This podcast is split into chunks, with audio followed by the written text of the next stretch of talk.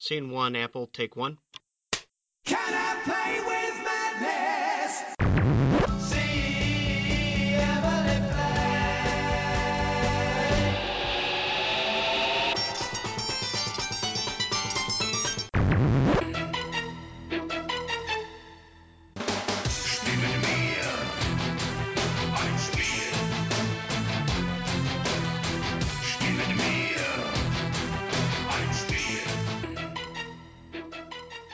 Bonjour à toutes, bonjour à tous. Vous écoutez un nouvel épisode de Playtime, l'émission d'Art Zone Chronicles consacrée aux jeux de société. Lorsque vous aurez ce numéro dans les esgourdes, euh, les feuilles du calendrier auront certainement bien tourné et après les fêtes que, que j'espère fournies à la fois en nourriture, en, en boissons plus ou moins alcoolisées et en cadeaux éventuellement ludiques, je vous souhaite à, tous, euh, donc auditrices et auditeurs, une très belle année 2017, dont, euh, dont les rimes euh, qui vont servir à définir de quoi ce sera l'année, vous savez, 2016, l'année de là, machin, eh ben ce sera sûrement au moins aussi grivois que, que pour 2016, et je parle pas de 2007, l'année de la chaussette. Je vous laisse, je vous laisse en petite devinette. Et pour ce nouvel épisode, on va recevoir un, invité qui a autant de cordes ludiques à son arc que, Conan a de figurines dans sa boîte, euh, pour quelqu'un qui a fait un all-in du moins ou presque. Donc euh, c'est un joueur, c'est un illustrateur, c'est un blogueur, un auteur de bande dessinée, euh, également un dessinateur pour des médias généralistes, un ancien jury de l'As d'Or et d'ailleurs, il est celui qui vous met la patate et euh, dont c'est Monsieur Tubercule ne cède que devant celui de Toy Story. Vous l'aurez peut-être vi- deviné, c'est aujourd'hui Martin Wittberg qui nous fait le plaisir de participer à Playtime. Bonjour Martin. Bonjour. Alors bien sûr, on va parler de, ton parcours personnel de, de joueur, d'illustrateur, de ta présence dans les différents jurys, en passant par, euh, par ton passage chez l'Éducation nationale. Mais on va aussi s'attarder euh, plus spécifiquement sur ton rôle, euh, j'ai appelé ça ambassadeur ludique, sur ta place de ta position de représentant au sein des médias qui parlent à d'autres personnes que des joueurs. On fera une petite partie un peu spécifique là-dessus. Mais du coup, on va commencer donc par ton parcours perso. Du coup, au niveau de la génération, un peu, qu'est-ce que quel cursus as-tu suivi euh, avant, avant de, d'entrer dans, dans le métier de, de professeur des écoles? Alors moi j'ai suivi un cursus euh, tout à fait classique. Hein. J'ai pas fait d'école euh, particulière. J'ai eu un bac L en 1997 si je me trompe pas. Et euh, et après bah, j'ai fait euh, tro- trois ans d'études comme ça se faisait euh, à ce moment-là. Je sais pas si c'est toujours le cas. Une licence Euh, ouais une licence et euh, je suis rentré à l'UFM juste après. Donc euh, un parcours direct. La licence, c'était dans? C'était en géographie. J'avais choisi la Géographie. parce que c'était le plus simple à mes yeux. Tout m'intéressait plus ou moins, mais euh, la géographie, ça me semblait pas trop compliqué. J'étais pas obligé de me mettre au latin comme euh, on le faisait en français. Et euh, c'est par flemme, j'ai choisi la géo. Et euh, au niveau de, je veux dire, prof des, prof des écoles, donc UFM aujourd'hui, l'ESP, pour l'instant, peut-être que ça changera à nouveau. Mais euh, du coup, tu avais déjà cette idée de faire euh, enseignant euh, avant, avant d'intégrer la licence? Ouais, j'ai toujours été assez Ouais. sûr de moi. Très tôt, je crois qu'en qui- en quittant l'école primaire, je me suis décidé, tiens, moi je serai enseignant, parce que c'est un métier que je visualisais, ça m'intéressait, ça me plaisait de, re- de retourner à l'école, j'avais beaucoup aimé ma primaire, et je suis parti directement là-dessus. Après, sou- souvent j'y repense parce que maintenant j'ai fait de la bande dessinée, j'ai fait d'autres choses, euh, je me rendais pas compte que on pouvait faire ce type de métier euh, quand j'étais gamin. Tout ce qui Pour est moi, il euh, fallait- les, gamins, ouais. les, les gamins qui rêvent de devenir euh, créateurs de jeux vidéo, etc. Tu, toi, tu imaginais pas que ce soit possible comme métier, quoi. Je crois que la, la société a énormément évolué en plus parce que à, à cette époque-là, il n'y avait pas Internet, il n'y avait pas toutes les, les possibilités qu'on a aujourd'hui de se déplacer facilement. Et euh, bah, j'habitais euh, près d'une forêt, à la campagne, assez loin de la ville. Ça me paraissait Donc, tout simplement soit prof, impossible soit- de faire soit- autre chose. Soit prof, soit bûcheron, quoi. Ouais, ouais, ouais, prof, bûcheron, jardinier, c'était. Mais bon, euh, je, je- ça, me, ça me serait pas venu à l'i- à l'idée. Je faisais déjà de la bande dessinée, j'étais déjà très intéressé par tout ça, mais j'avais l'impression que c'était un loisir, c'était pas un métier. Et du coup, l'IUFM, euh, donc euh, déjà deux années, hein, une année de préparation au concours, je crois, et puis ça aussi, ça a changé, ça change tous les ans depuis. Mais, je sais pas du tout comment c'est maintenant. je- ouais, bon, va- j'ai plus va- trop on va- suivi, euh. On va pas s'attarder là-dessus, mais ça a pas mal changé au niveau de. C'est-à-dire qu'en fin de première année de master, on a le concours, et puis après, si on l'a, la deuxième année de master, on est à mi-temps, et c'est aussi l'année titularisation, et on a en même temps que le mi-temps un mémoire à rendre euh, à l'ESP. Donc ça fait pas mal de choses à, gérer en parallèle. Enfin, moi, j'étais pas dans cette mouture-là non plus pour le coup. Et euh, donc, euh, donc voilà, ouais, t'étais assez sûr de, ton truc. Donc c'est vrai que bon, j'ai exactement plus ou moins le même parcours, sauf que c'était une licence d'histoire, mais moi je m'étais dit avant c'était au lycée, c'était moins tôt, mais bon bah je vais faire prof. Bon bah alors comment je peux faire prof? Ah bah je peux faire une licence. Ah bah je vais faire un truc qui me plaît et puis après je ferai l'IUFM, quoi. C'était un peu, un peu l'idée pour toi aussi. Oui, oui, c'est exactement ça. Donc je suis parti en ligne directe et j'ai pas tardé en cours, ce qui fait que je suis devenu euh, instit à 21 ans. Et, euh, Ça, et après seulement. vers euh, les années 2000, du coup, début des années 2000, c'est ça? 2001, Ouais, 2002 c'est ça, c'est ça. Et euh, du coup, après seulement, je me suis commencé, j'ai commencé à m'intéresser aux loisirs éventuels que je pourrais que je pourrais faire en, en plus du métier. Mais c'était vraiment un métier par choix. Hein. C'est pas du tout. euh, Ouais, j'ai- c'est ce qu'on appelle que- la vocation, euh, que tout le monde n'a pas euh, forcément, parce qu'il y en a certains ouais. ils vont dire c'est un métier comme un autre, il faut en vivre, etc. Et il y en a certains qui choisissent vraiment de faire ce métier euh, par, euh, disons, vocation. Voilà, c'est ça. Le mot vocation, j'aime pas beaucoup, mais bon, Ouais. euh, oui, oui, j'avais vraiment choisi parce qu'il y a beaucoup, beaucoup de gens qui font ce métier aussi après avoir fait pas mal de choses, après avoir raté éventuellement pas mal de, Ouais, ou pas mal de reconversions également. hein. Moi, je le Voilà, vois dans, différentes écoles où je suis. Il y a pas mal de personnes qui ont travaillé dans l'industrie avant ou dans diverses choses et qui se sont mis après finalement à être, à être professeurs des écoles. Du coup, si on revient un peu sur. donc, pas d'études artistiques. Non, et j'ai Ah. commencé la bande dessinée en, en 2000, c'est-à-dire à partir du moment où j'étais dans le à Déjà l'UFM en train de en train de bien parti pour être un style. Ok, du- mais du coup, est-ce que tu dessinais déjà depuis que tu étais plus jeune, euh, c'est-à-dire euh, à l'école euh, ou euh, euh, quand tu t'ennuyais au lycée ou pendant les heures de perm Est-ce que c'est quelque chose que, que to- qui toi te passionnait déjà le dessin? Oui, oui, bah, j'ai toujours dessiné, ça m'a toujours intéressé. Euh, j'ai jamais été un grand dessinateur, encore maintenant, hein, je suis pas le plus doué de, la- de ma catégorie, mais euh, le fait d'avoir des crayons, de dessiner, d'écrire, tout simplement, parce que c'est pas pas propre au dessin en fait, de pouvoir s'exprimer sur du papier, ça ça m'a toujours beaucoup plu, et, euh, et je fais depuis que je suis tout petit. Oui. D'accord, et donc là, à l'époque, c'était vraiment juste du, loisir personnel, c'est-à-dire, donc tu commences à devenir auteur BD en, en- tu dis début des années 2000, à partir du moment où en fait tu es déjà dans la, dans la profession. Euh, tu commences comment euh, C'est-à-dire, euh, tu d'abord, euh, c'est aussi les années 2000, c'est le moment où les blogueurs sont apparus, les blogueurs BD, on pense à Boulet par exemple, ou, à bien d'autres. C'est déjà une vue comme ça, éventuellement professionnelle, ou bien c'est juste du loisir?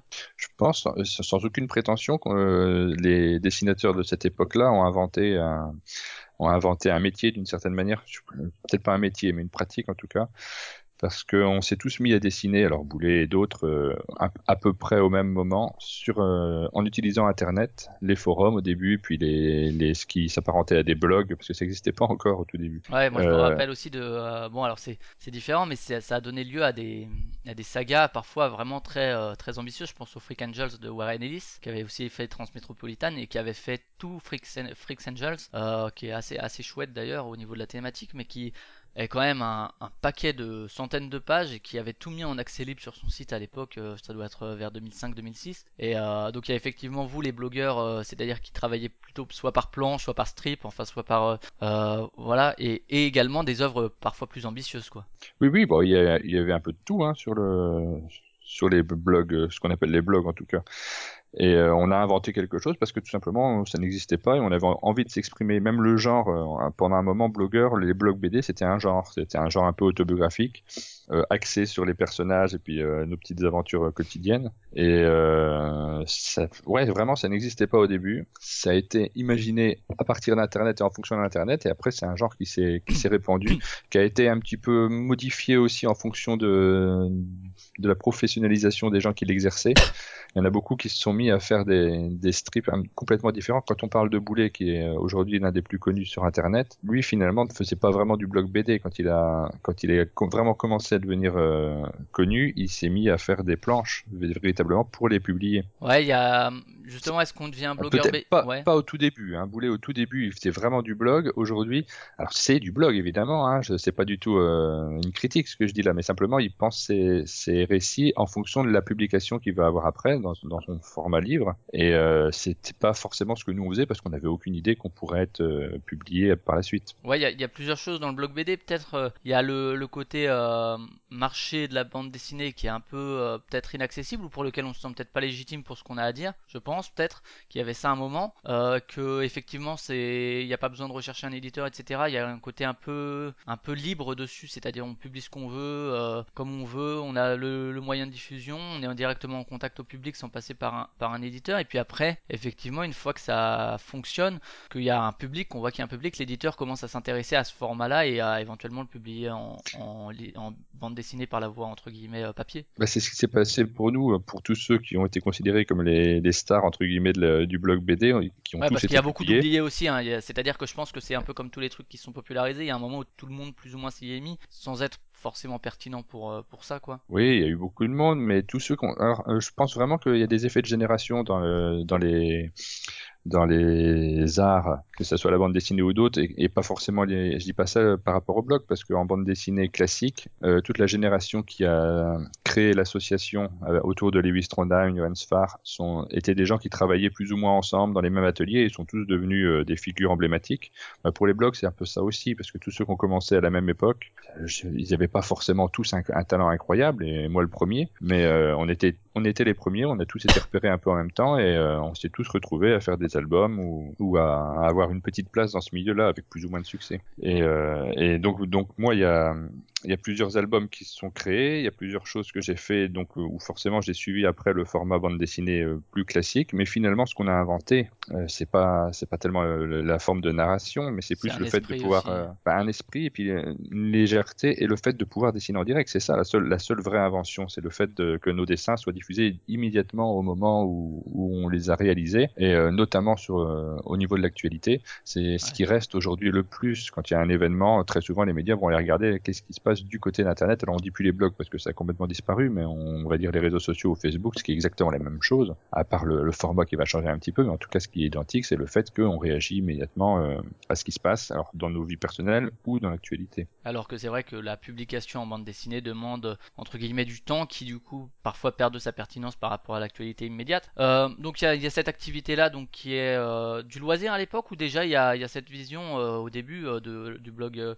du blog BD de éventuellement pourquoi pas un jour euh, quitter l'éducation nationale et devenir pro euh, à, ce- à ce niveau-là. J'ai jamais vécu du blog BD en tout cas, parce que le blog BD, euh, il est pas rentable. Tout- toutes les petites bandes dessinées qu'on peut faire sur notre, bah, surtout aujourd'hui. Il y a une petite époque très particulière où pour moi ça a été plus rentable au moment où sur le Monde on a repris le, le blog et on l'a mis en une du Monde. Là vraiment il y a eu, alors c'était lié à l'actualité, c'est devenu du dessin de presse. C'est devenu plus ou moins rentable en tant que dessin de presse, mais c'était pas vraiment du. On s'éloigne un peu du blog BD là, dans ce cas-là. Ouais, c'était du dessin de presse mais numérique. quoi. voilà, un un petit peu, sauf que mon format est différent des autres. Euh, Ça n'a jamais été un support véritablement rentable. Ce qui est rentable, bah, c'est les commandes qu'on nous fait, c'est la bande dessinée classique. Donc, dans ce cas-là, il faut réfléchir en termes de pages et c'est plus la même chose. Il faut réfléchir aussi en termes de, En termes de narration même. euh. bah, de narration un petit peu, mais pas tant que ça, mais surtout euh, le fait que le- les dessins vont vieillir, donc il faut qu'ils se lisent sur, sur le plus long terme. Et à partir de ce moment-là, bah, c'est plus le, effectivement, c'est plus le même métier, mais c'est pas, c'est plus le blog BD. D'accord. Et euh,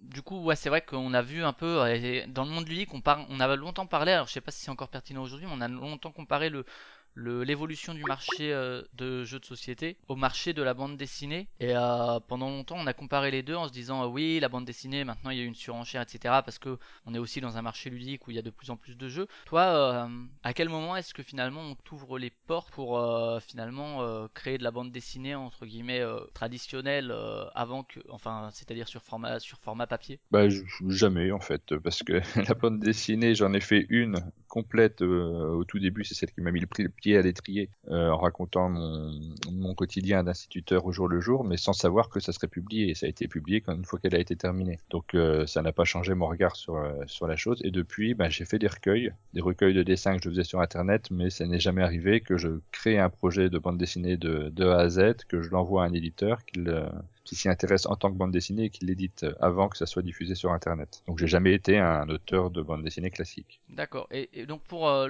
le premier, c'était le, le journal d'un remplaçant, c'est ça? Oui, c'est ça, ouais. Qui est paru en Qui 2007. est paru euh, il y a 10 ans, donc en 2000, euh, 2006. fin 2006. Ouais. Ouais. Il y avait eu JO 2012, je crois, avant, qui était un, C'était un fascicule. un fascicule, ouais, c'est ça. petite blague, ça. Ouais. Et donc le journal d'un remplaçant qui est vraiment la pre- et, et pour le journal d'un remplaçant donc dans laquelle tu racontes effectivement euh, qui est très lié effectivement là à ton métier euh, de, de professeur des écoles comment est-ce que tu est-ce que c'est toi qui vas vers un éditeur pour le, le démarcher ou bien c'est euh, c'est lui qui vient qui vient vers toi c'est donc chez chez Delcourt qui est toujours publié actuellement hein je crois? Je pense, oui. Ouais. Je ne sais pas, pas chercher à l'acheter, en, en mais tout je cas, pense. on, le- on le trouve encore effectivement, par exemple à la Fnac. Je sais pas si c'est euh, des restes de stock ou si c'est retiré régulièrement, mais euh, mais du coup, pour ce premier ouvrage, est-ce que c'est toi qui fais la démarche ou bien c'est une commande ou bien c'est une Non, non, pas du, rencontre? pas du tout. En fait, mon idée, quand j'ai lancé ça, c'était de d'apprendre à faire de la bande dessinée parce que je savais, je, je faisais du blog, mais je faisais pas de bande dessinée. Donc là, j'ai quitté un peu le format blog classique et j'ai travaillé en page. Et euh, je voulais apprendre. Je me suis dit tiens, je vais faire un bouquin complet comme ça. Je sais pas du tout où je vais. Je vais prendre, euh, je vais raconter ce qui m'arrive au quotidien. Peut-être je saurais davantage euh, gérer la narration, dessiner peut-être un petit peu mieux. Et, euh, et encore une fois, si jamais je n'avais pas eu cette optique-là, peut-être que j'aurais pas osé parce que c'est, on se lance un peu dans l'inconnu quand on, on commence une initiative comme celle-là. Et finalement, les éditeurs m'ont con- m'ont contacté à trois, aux trois quarts du parcours pour en faire un bouquin. Et j'ai eu le choix, en fait, entre plusieurs éditeurs. Ce qui n'était pas du tout attendu. Et du coup, Delcourt, pourquoi euh, ce choix? Alors, Delcourt qui fait euh, des Bah, choses que- euh, variées, euh, assez variées. hein. C'est chez eux aussi qu'il y avait les, les Hellboy. Donc, Oui. voilà, pour faire le grand écart. Euh, oui, pour- oui, ils ouais, font, ils pour- font tout. Hein. Il y a pas, il y a autant de collections que d'auteurs quasiment. ouais. Mais oui, il y a beaucoup de choses chez Delcourt. Bah, c'est parce que c'est Lewis Trondheim qui me l'a proposé et venant de lui, c'était difficile de dire non. Ouais, d'accord. Ouais. Effectivement, Lewis Trondheim, euh, les, les aventures de Lapino euh, et, et, et, et diverses œuvres euh, aussi variées qu'intéressantes. Ok, et du coup, donc première première création euh, entre guillemets de BD euh, dans le circuit classique. Il y a également la même année Les Passeurs chez Caravas. Euh, là, Oui, je alors- crois que c'est toi, t'es à, à l'écriture, c'est ça? C'est ça, c'était ma la seule expérience que j'ai eue de scénarisation pour un autre auteur, qui, qui était très agréable d'ailleurs. Euh, c'était à l'initiative du dessinateur Michael Roux, qui euh, avait envie de, de travailler sur un sujet, mais qui n'avait pas envie de s'embêter avec le, le scénario. Donc euh, je l'ai fait, je fait pour lui avec grand plaisir. Mais j'ai, pas beaucoup de dessinateurs autour de moi, donc ça c'est jamais, eu l'occasion de, de retenter l'expérience. Donc là, ça fait deux, deux publications cette année. Si on regarde un peu ton CV, il y a également des prix au concours blog. C'est vrai que c'est des choses qui existaient déjà, qui existent, je pense encore. Et également, tu commences à participer à des revues. Il y a l'équilibre pédagogique qui là, sont en, en direct à, ton métier, euh, le Parisien. Également des, réalisations pour euh, Direct Assurance. C'est hum, donc ça fait quand même beaucoup de choses en, une année, même si j'imagine que ça, enfin, ça s'étale sur le temps. À ce moment-là, comment ça se passe de ton côté? Est-ce que tu continues à être enseignant ou est-ce que tu commences à te dire ouais Là, ça commence à me prendre du temps, euh, qui est pris sur le temps de travail de, professeur des écoles? Est-ce que à un moment ou un autre, tu te dis, je vais me mettre en disponibilité, je vais passer à trois quarts temps, à mi-temps Alors, je, je suis passé à mi-temps, mais je ne sais plus, euh, je ne sais plus bien en quelle année. Ça se, ça se mélange un petit peu, hein, parce que ça commence à Ouais, dater ça un peu. commence à remonter, ouais. Euh, ça doit être 2008, quelque chose comme ça, où je suis passé à mi-temps. Et euh, donc là, il y a. Oui, je suis passé à mi-temps parce que j'arrivais plus à, tout gérer en même temps. Après, quand on fait plusieurs métiers en même temps, on les fait tous mal et c'est difficile à accepter. Donc, dans une première étape, je suis passé à mi-temps. Dans une seconde étape, je suis passé à mi-temps avec ma, mon épouse qui travaillait avec moi, ce qui faisait que ça m'aidait aussi à, à gérer mieux les préparations, notamment. Et puis, même comme ça, j'avais du mal à m'en sortir. Il a fallu, au bout d'un moment, que je prenne une disponibilité. D'accord. Et là, donc, il y a, il y a de l'argent qui commence à rentrer, c'est-à-dire de ce qui a été une passion. Le, parce que avant ça, euh, le fait de faire sur, euh, sur blog, est-ce qu'il y avait quand même des rentrées euh, pouvaient te permettre de te dire qu'un jour peut-être t'en vivrais ou bien c'était inenvisageable? C'était inenvisageable et c'était pas voulu non plus parce que je faisais pas de la bande dessinée pour ça. Les rentrées d'argent, elles ont commencé à venir véritablement, alors pas avec l'album parce que l'album c'est de de l'argent de poche. Elles sont venues surtout avec le, le blog du Monde. Une fois que j'ai commencé à dessiner pour le Monde, là j'avais un revenu qui était régulier et qui permettait pas d'en vivre, mais ça, me- ça me permettait de, de faire plusieurs choses en même temps. oui. Donc ça c'était effectivement en 2008 avec euh, l'actu en patate. Euh, il y a en 2008 également le plusieurs autres albums hein, qui, sortent. Il y a les instits qui n'aiment pas les instits n'aiment pas l'école qui est encore en lien effectivement avec ton ton métier. Il y a l'album Le Blog. Alors celui-ci il, par- il parle de quoi le, blog? Je l'ai pas lu. C'est euh, Alors le blog, c'est un album où j'ai dessiné six cases au départ uniquement, donc euh, et que je les avais proposées sur internet pour faire un concours en demandant aux internautes de les de créer des bulles et de d'essayer de les mettre en scène pour euh, pour avoir une petite, une petite histoire. Et il y avait quelque chose à gagner au final, je ne sais plus quoi. Et un des internautes qui était un copain aussi euh, a décidé de faire un album complet à partir de ces six cases. Donc c'est la seule fois où j'ai reçu un album que j'avais dessiné et que j'ai pu lire sans avoir aucune idée de ce, ce, ce dont il allait parler. Et je me suis vraiment beaucoup amusé. Je, me souviens que ouais, je, je me souviens que je m'étais cassé le, le poignet à cette époque-là et j'étais en salle d'attente du médecin en train de le lire une fois que j'ai reçu la- l'album terminé et je, je me bidonnais tout seul en lisant mon propre album. C'est une expérience assez particulière. Et du coup, bah, c'est un album auquel je suis assez attaché. Il paye pas de mine. Hein. C'est des, les dessins euh, sont particulièrement moches vu que j'en ai fait, j'en ai fait six en noir et blanc. Mais, euh, mais c'est un très bon souvenir, ça. Contrairement à l'album Les incites n'aiment pas les cobles, qui était une commande et à mon avis plutôt une erreur. J'aurais pas dû le faire celui-là. Ouais. Bon.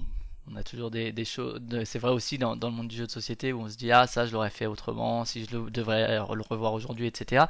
Euh, donc là effectivement il y a une étape importante qui est le, la collaboration avec le monde, c'est ça? Oui, dont on le reparlera monde- tout à l'heure, mais, euh, mais euh, c'est vraiment quelque chose de, entre guillemets, une, une rupture un peu dans ta, dans ta vie professionnelle, même si ça, tu dis ça te permet pas d'en vivre, mais ça te permet quand même de, de te dire, ben, à mi-temps, si je fais autre chose à côté, c'est-à-dire ma, ma passion du dessin, de, là on rentre presque du coup dans, dans le dessin de presse, c'est ça? Oui, bah, j'y suis rentré avant le monde, hein, sinon ils m'auraient pas Oui, bien contacté. sûr, ouais, Euh, je me suis mis en 2007 pendant la campagne. ouais.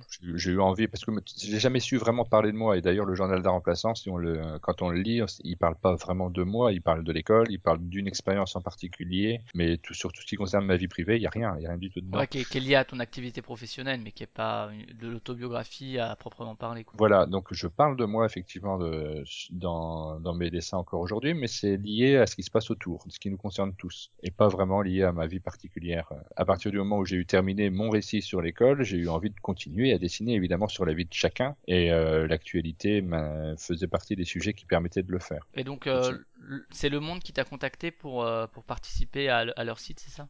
Alors j'ai commencé à dessiner sur la campagne sur mon blog, tout à Mhm. fait euh, comme je le faisais habituellement, avec des formats que j'essayais d'inventer plus ou moins en fonction de, de ce qui se passait. C'est pour ça que c'était pas vraiment du dessin de presse classique, et je pense que le succès de ce format-là a pu euh, tout à fait naturellement et logiquement irriter aussi les les dessinateurs de presse parce que c'est pas du dessin de presse euh, tel que ça existait. C'est vraiment une sorte de format bâtard entre le blog et le dessin de presse. Il n'y avait pas tout ce côté engagement, euh, voire euh, la caricature qui parfois est impliquée euh, dans, avec des, certaines idées souvent de gauche hein, d'ailleurs. Il n'y avait pas, il y avait pas ce côté-là, non pas que je le partage pas, mais parce que parce que j'essayais de faire quelque chose d'un petit peu différent, qui n'était pas réfléchi, mais qui, qui était ce que j'avais envie de faire moi. Et donc là, Et le, donc, le Monde te contacte, ouais Le monde me contacte parce que eux aussi ils essayent d'inventer quelque chose. Le format blog est un format qui les intéresse. Et à- à- alors, euh, 2000, d- dans les années 2000, bien sûr, les, les sites des grands, des grands journaux ont déjà leur, euh, leur site, mais c'est encore un peu en, en chantier tout ça. Et comment est-ce qu'on s'adapte finalement au format numérique pour proposer quelque chose qui soit différent du format papier, qui soit intéressant, mais qui en même temps, alors, les formules premium, etc. Il, faut, il fallait trouver des idées un peu pour, euh, pour faire vivre ce, ce format-là aussi, je pense, au niveau de la presse. Bah, il y avait un petit peu de ça, j'imagine, mais il y avait surtout de l'expérimentation, beaucoup, qui doit toujours exister hein, sur les médias, même si c'est c'est des structures qui sont énormes maintenant. Les, les sites des journaux, c'est plus important parfois en termes de, de lecture que le, que Le journal en lui-même. Ouais. Donc, euh, donc là, ils expérimentaient les blogs. Ça faisait quelques années qu'ils les avaient mis en place, je crois. Ça a dû commencer deux ans avant que j'arrive. Et euh, autour de formats euh, qui étaient le format le, sur le sujet de la littérature notamment, ou sur celui euh, de l'informatique. Je crois que c'était les premiers qui ont été créés. Et donc moi, je suis arrivé en même temps qu'un qu'un autre euh, blogueur qui travaillait sur les séries, sur les séries américaines. Alors qu'on avait du mal à les voir en France. Je me demandais toujours comment ils Ouais, faisaient. 2008, ouais, ça. Maintenant, tu sais. Et- Oui. ouais, mais moi, j'avais pas le débit pour les télécharger. Donc euh, T'avais pas le, le cousin canadien qui te les envoyait non plus, voilà, c'est ça. c'est ça.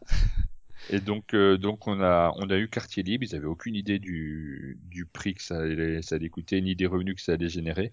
Mais ça a très très bien marché euh, pendant un moment. Ils ont été assez surpris de, du succès de, du blog de dessin d'actualité. Ouais, et du, et du coup, d'un- à, ce- à ce niveau-là, comment ça, ça fonctionne en fait le, le, disons, le contrat entre toi et le, le média? C'est t'es payé au dessin, t'es payé euh, mensualisé parce que finalement tu alimentes ça régulièrement, euh, ça se passe comment? Payé euh, au nombre de vues, je sais pas. Oui, bah, c'est un partage. En fait, il y a des pubs qui sont placées sur le blog et il y a un partage. Il y a une partie des pubs qui va pour le monde et puis il y a une partie qui vient pour le pour le dessinateur. Donc, c'était pas un revenu fixe. C'est vraiment lié à l'audience générée. D'accord, donc du- c'est encore le format effectivement euh, publicité sur Internet qui est aujourd'hui euh, pas mal remis en cause hein, euh, ces dernières ces dernières années sur combien ça rapporte finalement. Alors peut-être que chez Le Monde ça rapporte plus. Je sais que par exemple sur des sites plus spécialisés, ils se demandent est-ce que ça vaut encore le coup de prendre de la pub par rapport à ce que ça rapporte. Bah, Aujourd'hui, on a un gros problème qui est lié aux réseaux sociaux, c'est que les gens vont plus forcément nécessairement sur les sites d'information, mais ils vont plutôt sur les réseaux.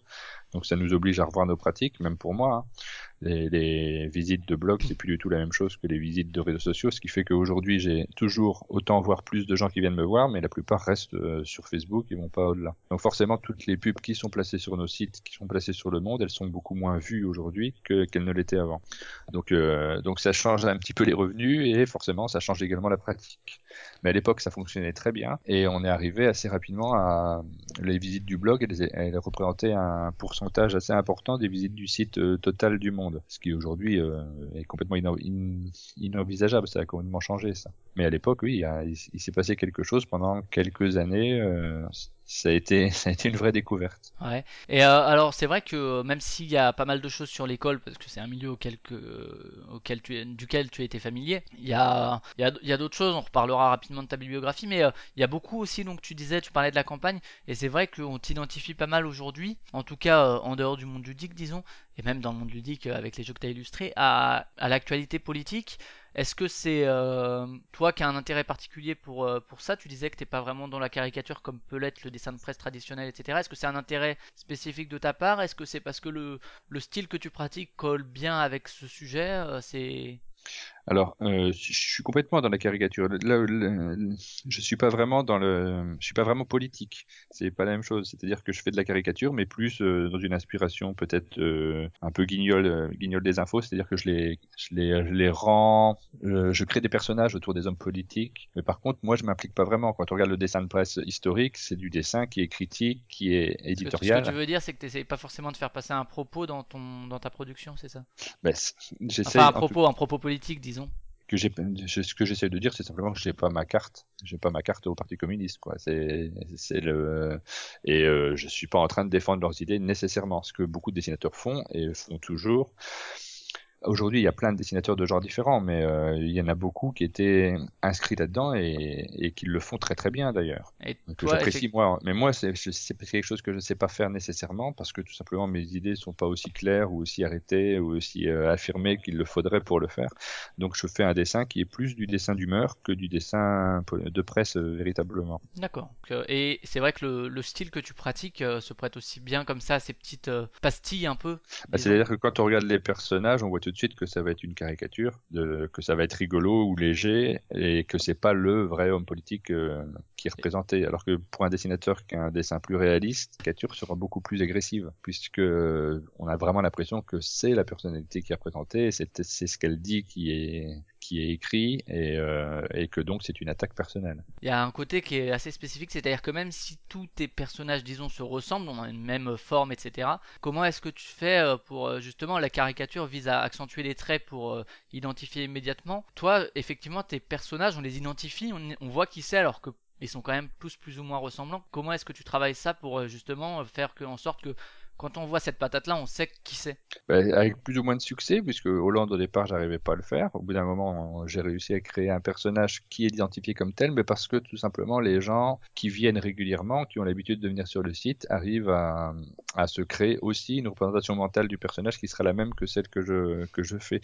Et c'est un petit peu valable aussi pour les caricaturistes, euh, les imitateurs à la radio. Euh, les premières fois qu'on les entend faire un personnage, on pourra être surpris éventuellement, mais au bout de dix fois, on est habitué, on sait très bien quel personnage il s'amuse à, im- à imiter. La caricature de, de Chirac, de d'Yves Lecoq euh, au Guignol, c'est pas nécessairement exactement la voix de Chirac. Elle est, elle est pas mal déformée et la vraie voix est finalement assez, différente. Sauf qu'on est tellement habitué à celle-là que c'est toujours celle-là qu'on fait. D'accord. Donc ouais, pour rappeler rapidement euh, la bibliographie, pour revenir là-dessus, tu continues effectivement à faire du dessin de presse euh, chez le Nouvel et, et d'autres. Tu continues un peu à travailler effectivement sur euh, l'enseignement avec euh, Jour d'école, sur euh, les éditions Access qui font des bouquins assez pratiques pour les enseignants, faut le dire, et qui sont basés non loin de non loin de Strasbourg. Donc perdu sur, sur l'île déserte chez Diantre, chez qui tu avais fait aussi les instituts n'aiment pas l'école, ça c'est en lien à quoi? Je l'ai pas lu non plus. Perdu sur l'île déserte, ça parle de quoi? Alors, Perdu sur l'île déserte, c'est un, un récit que j'ai fait en plus ou moins en cadre exquis sur Internet. Encore une fois, parce que comme je le disais au début, j'ai jamais été voir un éditeur avec un projet tout fait, et euh, je me suis amusé à projeter des personnages euh, sur une île à la suite d'un accident d'avion, et puis de raconter ce qui se passait sur cette île euh, dans le petit groupe. C'est exactement le, le point de départ de Lost. Ou de Colanta, que- au choix. ouais, sauf que le titre est francisé. Et sauf que moi, évidemment, je parle dans la dans l'absurde et dans la, la critique de société. Et bon, c'est un petit bouquin qui, a été qui a été publié ensuite par Diantre. C'est les mêmes qu'on fait Les Incites n'aiment pas l'école et qui sont cassés la gueule très rapidement, donc il est plus, il est plus trouvable, je pense. Ouais. Mais, euh, mais moi, j'ai bien aimé, j'ai bien aimé le faire. Puis je- quand je le relis, je trouve qu'il est, qu'il fonctionne pas trop mal. Faudrait que je le propose gratuitement sur, euh, sur Internet. Et alors après, effectivement, on arrive dans, dans les albums. euh, euh, T'as Quinquennat Nerveux toujours chez Delcourt. euh, Jusque-là, tout est normal chez Delcourt aussi. Tout est sous contrôle chez Delcourt. Tout ça, là, on est vraiment effectivement dans. Tu prends une habitude, entre guillemets, de, de commenter par le dessin l'actualité politique. Tout ça, c'est des, choses qui sont d'abord sur Internet également et que tu compiles dans, dans, des, dans des albums ou c'est ou c'est des albums euh, inédits? Alors ça, c'est le format habituel des compilations de blogs. C'est-à-dire qu'on reprend tout ce qui a le mieux marché sur Internet, tout ce qui, n'a, ce qui peut se relire après euh, au bout d'une année ou deux, et euh, on en fait un album qui est l'album de l'année. Donc c'était l'objectif au départ. Maintenant on le fait tous les deux ans plutôt parce que parce que le dessin de presse ça, ça se vend pas tant que ça finalement. Donc c'est c'est le l'idée qu'on a actuellement. Du coup on perd ce côté album de l'année. Mais euh, oui c'est des compilations pour les gens qui suivent le blog au quotidien et qui ont envie d'avoir un souvenir. C'est pour Et- moi aussi l'occasion de revenir un petit peu sur tout ce qui s'est passé pendant un an. Je pense qu'au bout de 3-4 ans, ça n'a plus aucun intérêt, mais euh, sur le final de l'année, au moment de, des fêtes de Noël, c'est sympa d'avoir un- une sorte de petit retour sur ce qui s'est passé pendant l'année. Et donc là, effectivement, on est vraiment dans, dans le, le politique. Est-ce que euh, c'est quelque chose que toi, tu te spécialises vers ça, ou bien c'est quelque chose qui, qui entre guillemets, euh, fait vendre ou fait de l'audience quand c'est sur Internet, ou bien c'est... Parce qu'on on a souvent ce discours-là, euh, qui, est, qui est sans doute vrai en partie, des, gens qui ont marre de la politique, des hommes politiques, peut-être plus que de la politique. Euh, et pourtant, effectivement, on voit, que ça a du succès de, d'en parler euh, sous forme un peu, un peu détournée. Bah, pour les dessinateurs comme pour les gens qui le lisent, c'est une interrogation à chaque fois de savoir ce qui fonctionne et ce qui fonctionne pas, ce dont on a on a plus envie, euh, de- ce qu'on a plus envie de faire ou ce, dont ce qui nous intéresse. Donc du coup, bah, j'ai fait les albums au départ, ça a très bien marché sur les sur le surtout au moment où il y avait Sarkozy, un petit peu moins au moment d'Hollande comme par hasard. Je me pose régulièrement la question de savoir si ça vaut toujours le coup de faire des albums sur de la politique. Par contre, il est évident que dessiner sur Internet, sur un événement qui est en train de se produire, comme c'est le cas euh, de, de la primaire de la droite euh, dernièrement, ou quand il se passe un attentat, quand il se passe un grand événement. euh, La- L'actualité internationale, par exemple l'élection de Trump, etc., c'est aussi quelque chose que, que tu couvres ou tu te concentres plus sur le, franco-français Ben, à partir du moment où un événement est vraiment important et qui nous parle à tous, euh, les idées viennent naturellement. Le fait de les diffuser directement sur un réseau social, ça, fonctionne et euh, ça, je trouve ça utile parce que il y a des retours, il y a, y a un intérêt à la fois pour le dessinateur, donc moi ça m'intéresse de le faire, et il y a un intérêt pour le lecteur. Le fait de le reproduire ensuite en livre et d'en faire un recueil, c'est plus discutable. Il y a des moments où ça me paraît très très bien, donc dans ce cas-là, je, suis, je content d'avoir le recueil. Et puis il y a d'autres moments où je me dis, mais c'est un peu futile quand je reprends un vieux recueil il y a 5 ans où finalement on se souvient plus de rien et surtout je vois que mon trait a évolué. Je me dis que c'est un peu, ça n'a pas, ça n'a plus beaucoup d'intérêt. Donc c'est une interrogation permanente. D'accord. Et donc pour finir un peu sur ta, sur ta bibliographie, euh, en 2015, Mieux vaut en rire chez Delcourt. 2016, rien qui est paru au niveau album ou qui va apparaître? Non, non, parce qu'on s'est dit que effectivement, euh, c'était pas la peine de refaire un album directement. Euh, déjà, il y avait deux ans entre le, entre les deux précédents. Je ne sais pas s'il y aura quelque chose en 2017, mais j'ai plutôt envie de partir sur d'autres sujets que, que sur la politique. Donc, je, je sais pas si je fais un album politique ou si je pars dans autre chose. D'accord. Faut que je me décide là. Oh, Et aujourd'hui, pour résumer, sur, euh, tu travailles sur quoi comme média? T'es présent sur quel média? T'es présent toujours sur Le Monde? Alors, je suis présent sur euh, Facebook. Ouais, bien sûr. Je suis, je suis présent sur le monde, mais c'est l'archivage presque, parce que là, depuis très peu de temps, je me suis décidé à passer les dessins entièrement sur Facebook, ce que j'avais toujours euh, refusé de faire, mais tout Sur simplement ton parce compte que les- perso ou euh, sur ton, Sur enfin, sur ta page euh, Facebook? Ouais, sur la Ouais. sur la sur la Sur page la page, du Martin, sur la page de l'actu en patate, parce que mon compte Voilà, perso, je, je rajoute personne, donc c'est pas la même de oui, non, ami. mais je veux- ouais, ouais. Donc forcément les gens peuvent pas suivre non plus ce que j'y mets, du coup j'y mets pas grand chose. Euh, au départ je rajoutais tout le monde, mais le problème c'est que il y a trop de personnes qui demandent. Alors c'est pas pour c'est- pas pour euh, rouler des mécaniques, mais simplement j'arrive pas à savoir si c'est des gens que je connais ou si c'est des gens que je connais pas, et du coup j'ai pas le réflexe d'aller voir. Donc il y a sans ouais. doute plein de personnes qui m'ont demandé que je connais très bien, mais euh, que pas j'ai pas accepté parce que je les ai perdus dans le dans le dans le fil. Et euh, donc j'ai créé une page publique comme tout le monde, et c'est sur cette page-là que je diffuse les dessins. Donc depuis peu de temps, je les mets en entier parce que je me rends compte que finalement les gens ont, la flemme de cliquer même pour aller les voir sur le site. Donc autant, qu'ils soient lus, puisque je les fait pour ça, même si ça rapporte plus grand-chose, autant qu'ils soient lus. Donc je les mets entièrement sur euh, Twitter et sur Facebook. D'accord, donc les réseaux sociaux, effectivement, qu'on fait, changé la donne.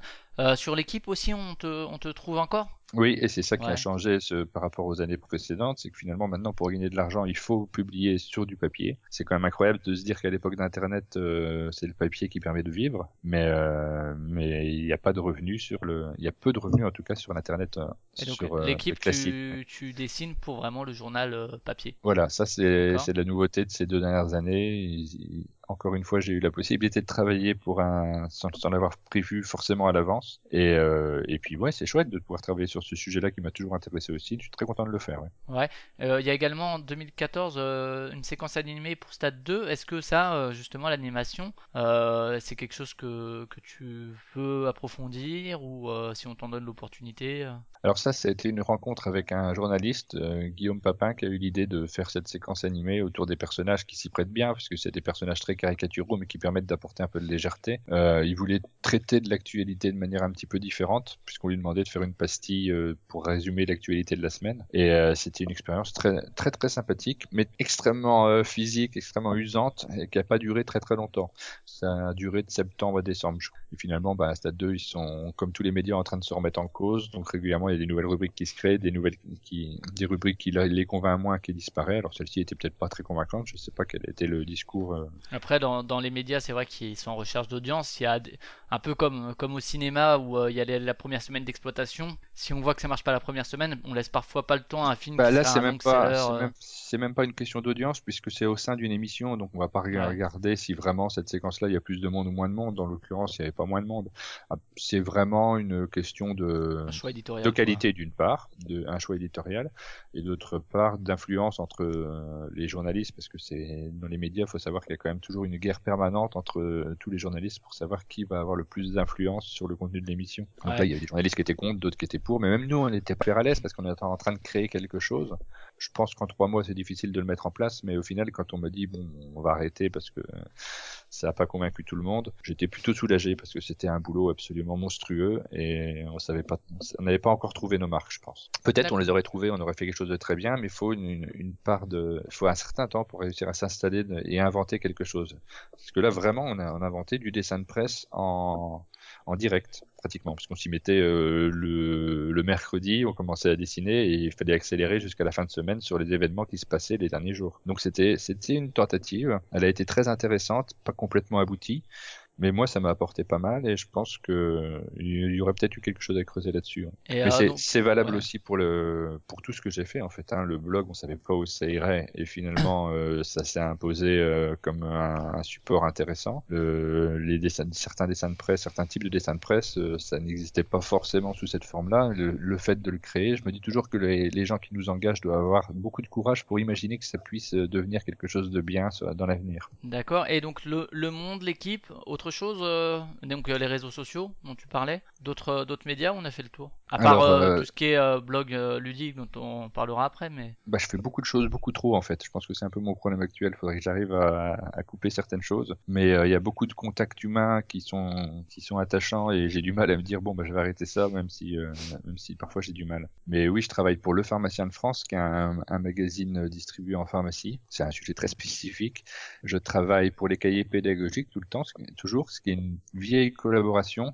Euh, J'avais interrompu pendant pendant un moment euh, les dessins que je faisais pour eux. Et puis il y avait Sharp qui dessinait régulièrement pour eux, qui faisait un dessin de presse euh, tous les mois, gra- gratuitement d'ailleurs, bénévolement, euh, qui, est, qui est diffusé au début du magazine. Et quand il est décédé euh, avec Charlie Hebdo, bah, j'ai proposé de prendre la suite. Donc euh, je, je participe aussi à ça. Et encore une fois, là c'est du, du bénévolat et je fais pas mal de bénévolat hein, dans des choses assez diverses. Et ça me prend du temps. Et finalement, quand je cumule un petit peu tout ça, bah, je me rends compte que ça fait des, des mois qui sont très très remplis. d'accord. Et euh, pour finir, c'est à quel moment que tu donc tu parlais de disponibilité. Est-ce que tu es encore en disponibilité comme euh, comme comme Cédric Delidonaute, comme Antoine Bozal était à un moment, ou bien t'as as complètement quitté l'éducation nationale? Bah, tant qu'on peut être en disponibilité, on est en disponibilité. Après, une, je- ils m'ont envoyé un courrier l'année dernière en me, de- en me disant que ça serait la dernière année. Donc, Ah, Je vais co- une demande An- cette année, Comme mais- Antoine, je crois? Ouais. Ouais. Et euh, du coup, c'est à quel moment que tu arrives finalement, vers quelle année que tu arrives à en vivre, et c'est quel euh, quel support, quelles euh, quelles approches qui te permettent de vivre de, de ça? bah, dès 2006, en fait, je, je- j'ai touché plus d'argent pour le dessin que pour le que pour l'enseignement. Euh, 2006, c'était lié à la publicité pour Direct Assurance qui n'était pas du tout prévue. Donc 2007 plus exactement, l'année suivante. Et, euh, et donc, bah, ça a été une surprise aussi. Hein. C'est quelque chose que j'ai pas spécialement aimé d'ailleurs. Le- le- les travaux publicitaires, j'ai jamais trop aimé ça. C'est très particulier, mais en même temps, là actuellement, j'ai besoin d'en faire un, un- un minimum quand même de, de dessins de commandes pour des entreprises. Alors c'est pas de la, c'est plus de la publicité télévisée, mais euh, ce, ce sont des commandes. Et euh, c'est- ça qui te fait vivre plus que, euh, plus que les, les dessins euh, au quotidien, plus que les collaborations avec la presse? C'est plus euh, les commandes, ouais. Il y a un peu de tout. Il y a du dessin publicitaire qui représente euh, la, petite part qui me permet de vivre, et puis le, tout le reste qui me permet de payer tout ce qu'on doit payer au quotidien. D'accord. Donc oui, c'est un, je suis obligé de faire un peu de tout. hein. D'accord, et donc tout ça, tu l'as dit, ça, ça prend beaucoup beaucoup de temps, mais ce qui prend aussi du temps, c'est que t'es joueur, et qui prend également du temps de faire une partie euh, de temps à autre. Et donc on va parler un peu de ton, de ton parcours ludique. Euh, quand quand est-ce que tu rentres dans le, dans le jeu de société Euh, Parce que bon, peut-être que effectivement le public qui lit le monde, enfin, du coup on va en parler après, le fait que si, ils savent peut-être que t'es joueur, parce que du coup tu communiques aussi là-dessus, Euh, tu fais le pont, mais à quel moment est-ce que tu, rentres dans le, jeu de société? Comment est-ce que tu évolues par rapport au secteur?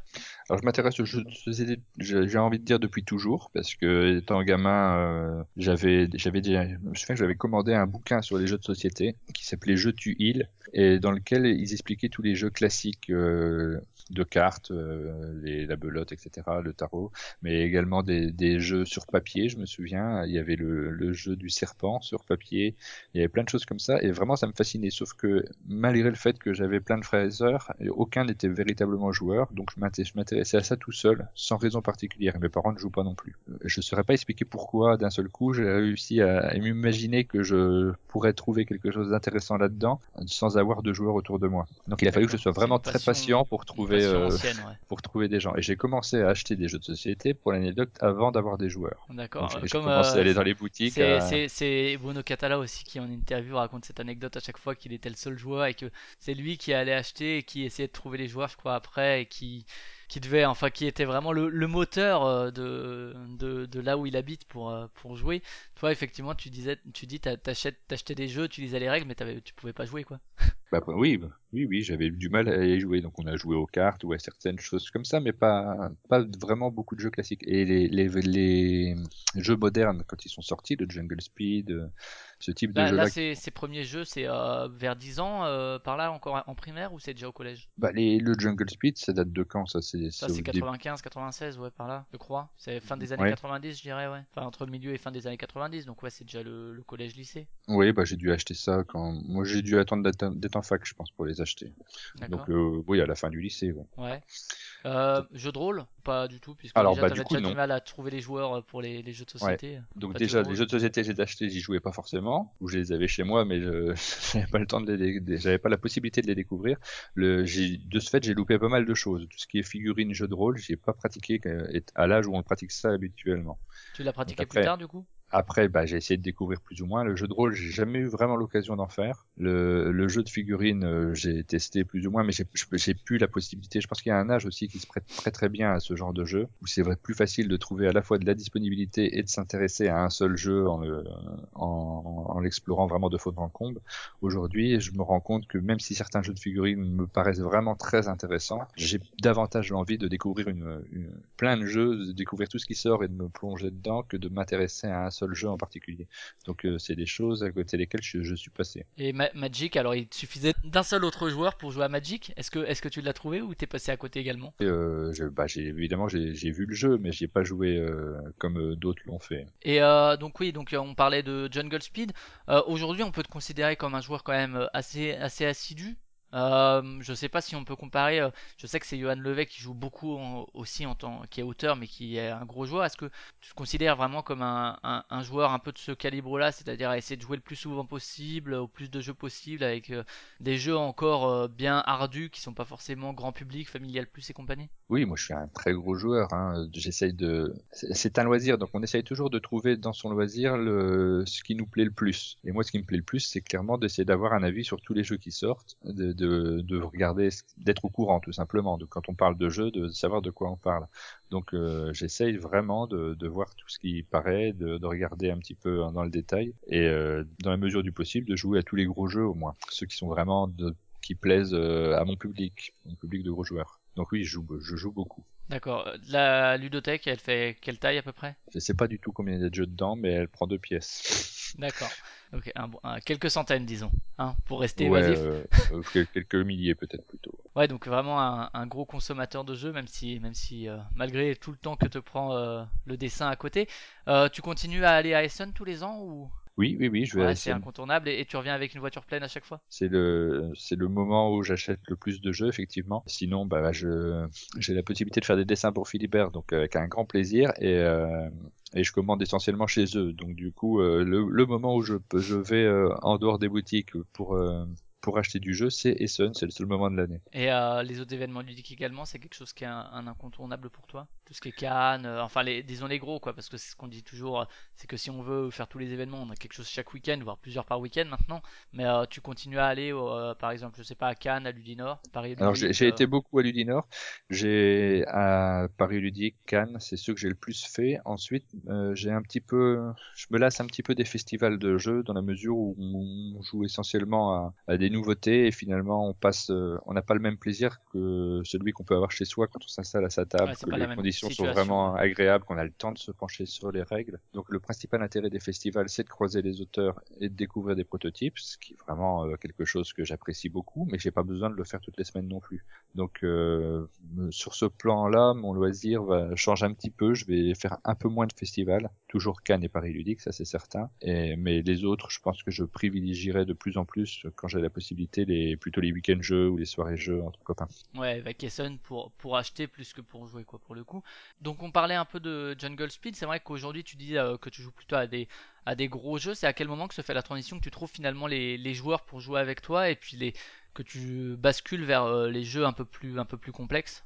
Bah jamais, parce que ma particularité, c'est que je m'intéresse à tous les types de jeux. Je me suis jamais concentré sur un domaine en particulier. Donc il se trouve que j'aime beaucoup les jeux à l'allemande, les jeux de gestion, mais euh, à aucun moment je me suis dit moi je suis un joueur de jeux à l'allemande ou moi je À suis aucun un moment, tu n'as fait que ça, quoi. de, de petits jeux. De ce fait, je jongle entre des publics assez différents. J'ai deux clubs de jeux. Il y en a un où j'ai la, la possibilité de faire du petit jeu. Donc c'est un vrai plaisir parce que sinon, euh, sinon j'en ferais pas. Et puis il y en a un autre où ce sera plutôt du, du jeu à l'allemande ou voire du jeu euh, européen de l'Eurogame, à mi-chemin entre le jeu américain puis le jeu, le jeu à l'allemande. Et moi, j'ai beaucoup de plaisir à jouer à, à tous ces types de jeux, voire même aux jeux pour enfants. J'ai vraiment du plaisir à découvrir des mécaniques, des, des mécanismes originaux. Et c'est ce qui m'attire le plus, le fait de jouer à quelque chose que j'ai jamais vu auparavant. Donc C'est même, forcément, le même plaisir que quand tu lisais euh, ce, ce livre dont tu parlais un petit peu. Le, le plaisir de voir tout ce qu'on peut faire avec ce média. bah, c'est exactement ça. Alors je sais pas si c'est lié au bouquin en particulier, mais, mais le, le côté création, tout simplement. Étant moi-même un peu créatif sur le sur la bande dessinée, j'ai envie de voir des créateurs dans le jeu de société, des gens qui inventent des choses.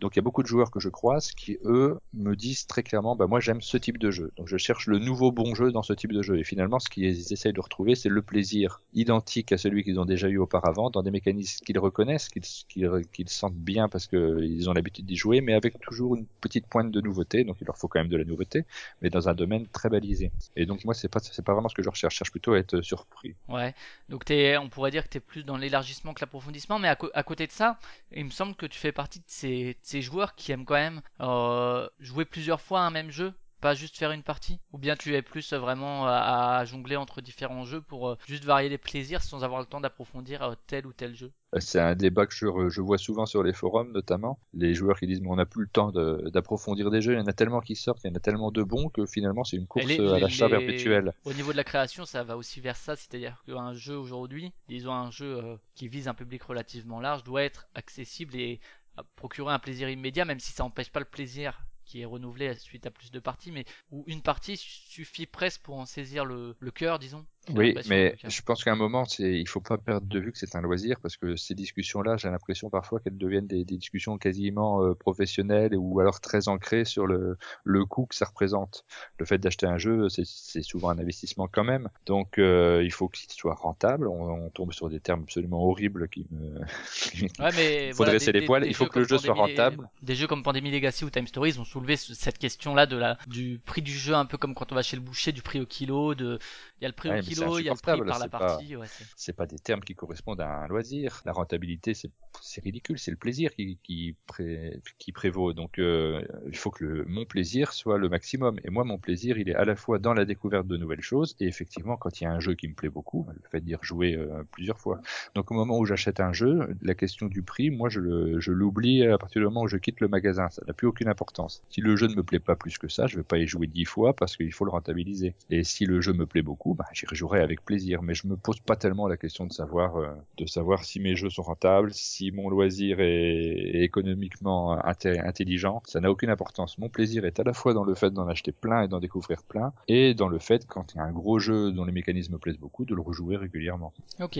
Et donc Jungle Speed, on a parlé vraiment que tu découvres le jeu moderne. C'est à partir de là, tu quittes plus ou bien il y a un moment où tu rentres encore plus, où tu te rends compte de, de plein de choses et qu'il y a plein de choses qui sortent, etc. Ou bien c'est vraiment à cette époque-là que tu découvres ça et puis finalement t'en sors plus et puis t'achètes et puis tu, tu joues. Alors je dirais que je me suis intéressé au jeu d'un point de vue intellectuel, euh, donc avec euh, Jungle Speed, Les Aventuriers du Rail, tous, tous ces jeux qui ont initié vraiment le jeu moderne. Mais euh, je suis rentré dedans vraiment au moment où j'ai fait une pause dans l'éducation nationale parce que j'avais plus de côté social. Le fait de voir des gens régulièrement, ça m'a manqué beaucoup. Ouais, tu vois plus eu des besoin d'en gamins et tu voir vois plus ailleurs. Voilà, c'est ça. Donc à partir du moment où j'ai arrêté surtout l'enseignement, là j'ai j'ai commencé à aller dans les clubs de jeux. Donc c'est aux alentours, ouais, vers 2008, entre 2008 et 2010, là j'ai commencé vraiment à sortir de chez moi et forcément ça a accéléré les choses. Et là, effectivement, c'est aussi l'époque, euh, peut-être 2008, peut-être pas tout à fait, mais 2010 par là où on- les- le, le marché a vraiment explosé, quoi, de 2010 à 2015, 2016. On a vu une augmentation exponentielle.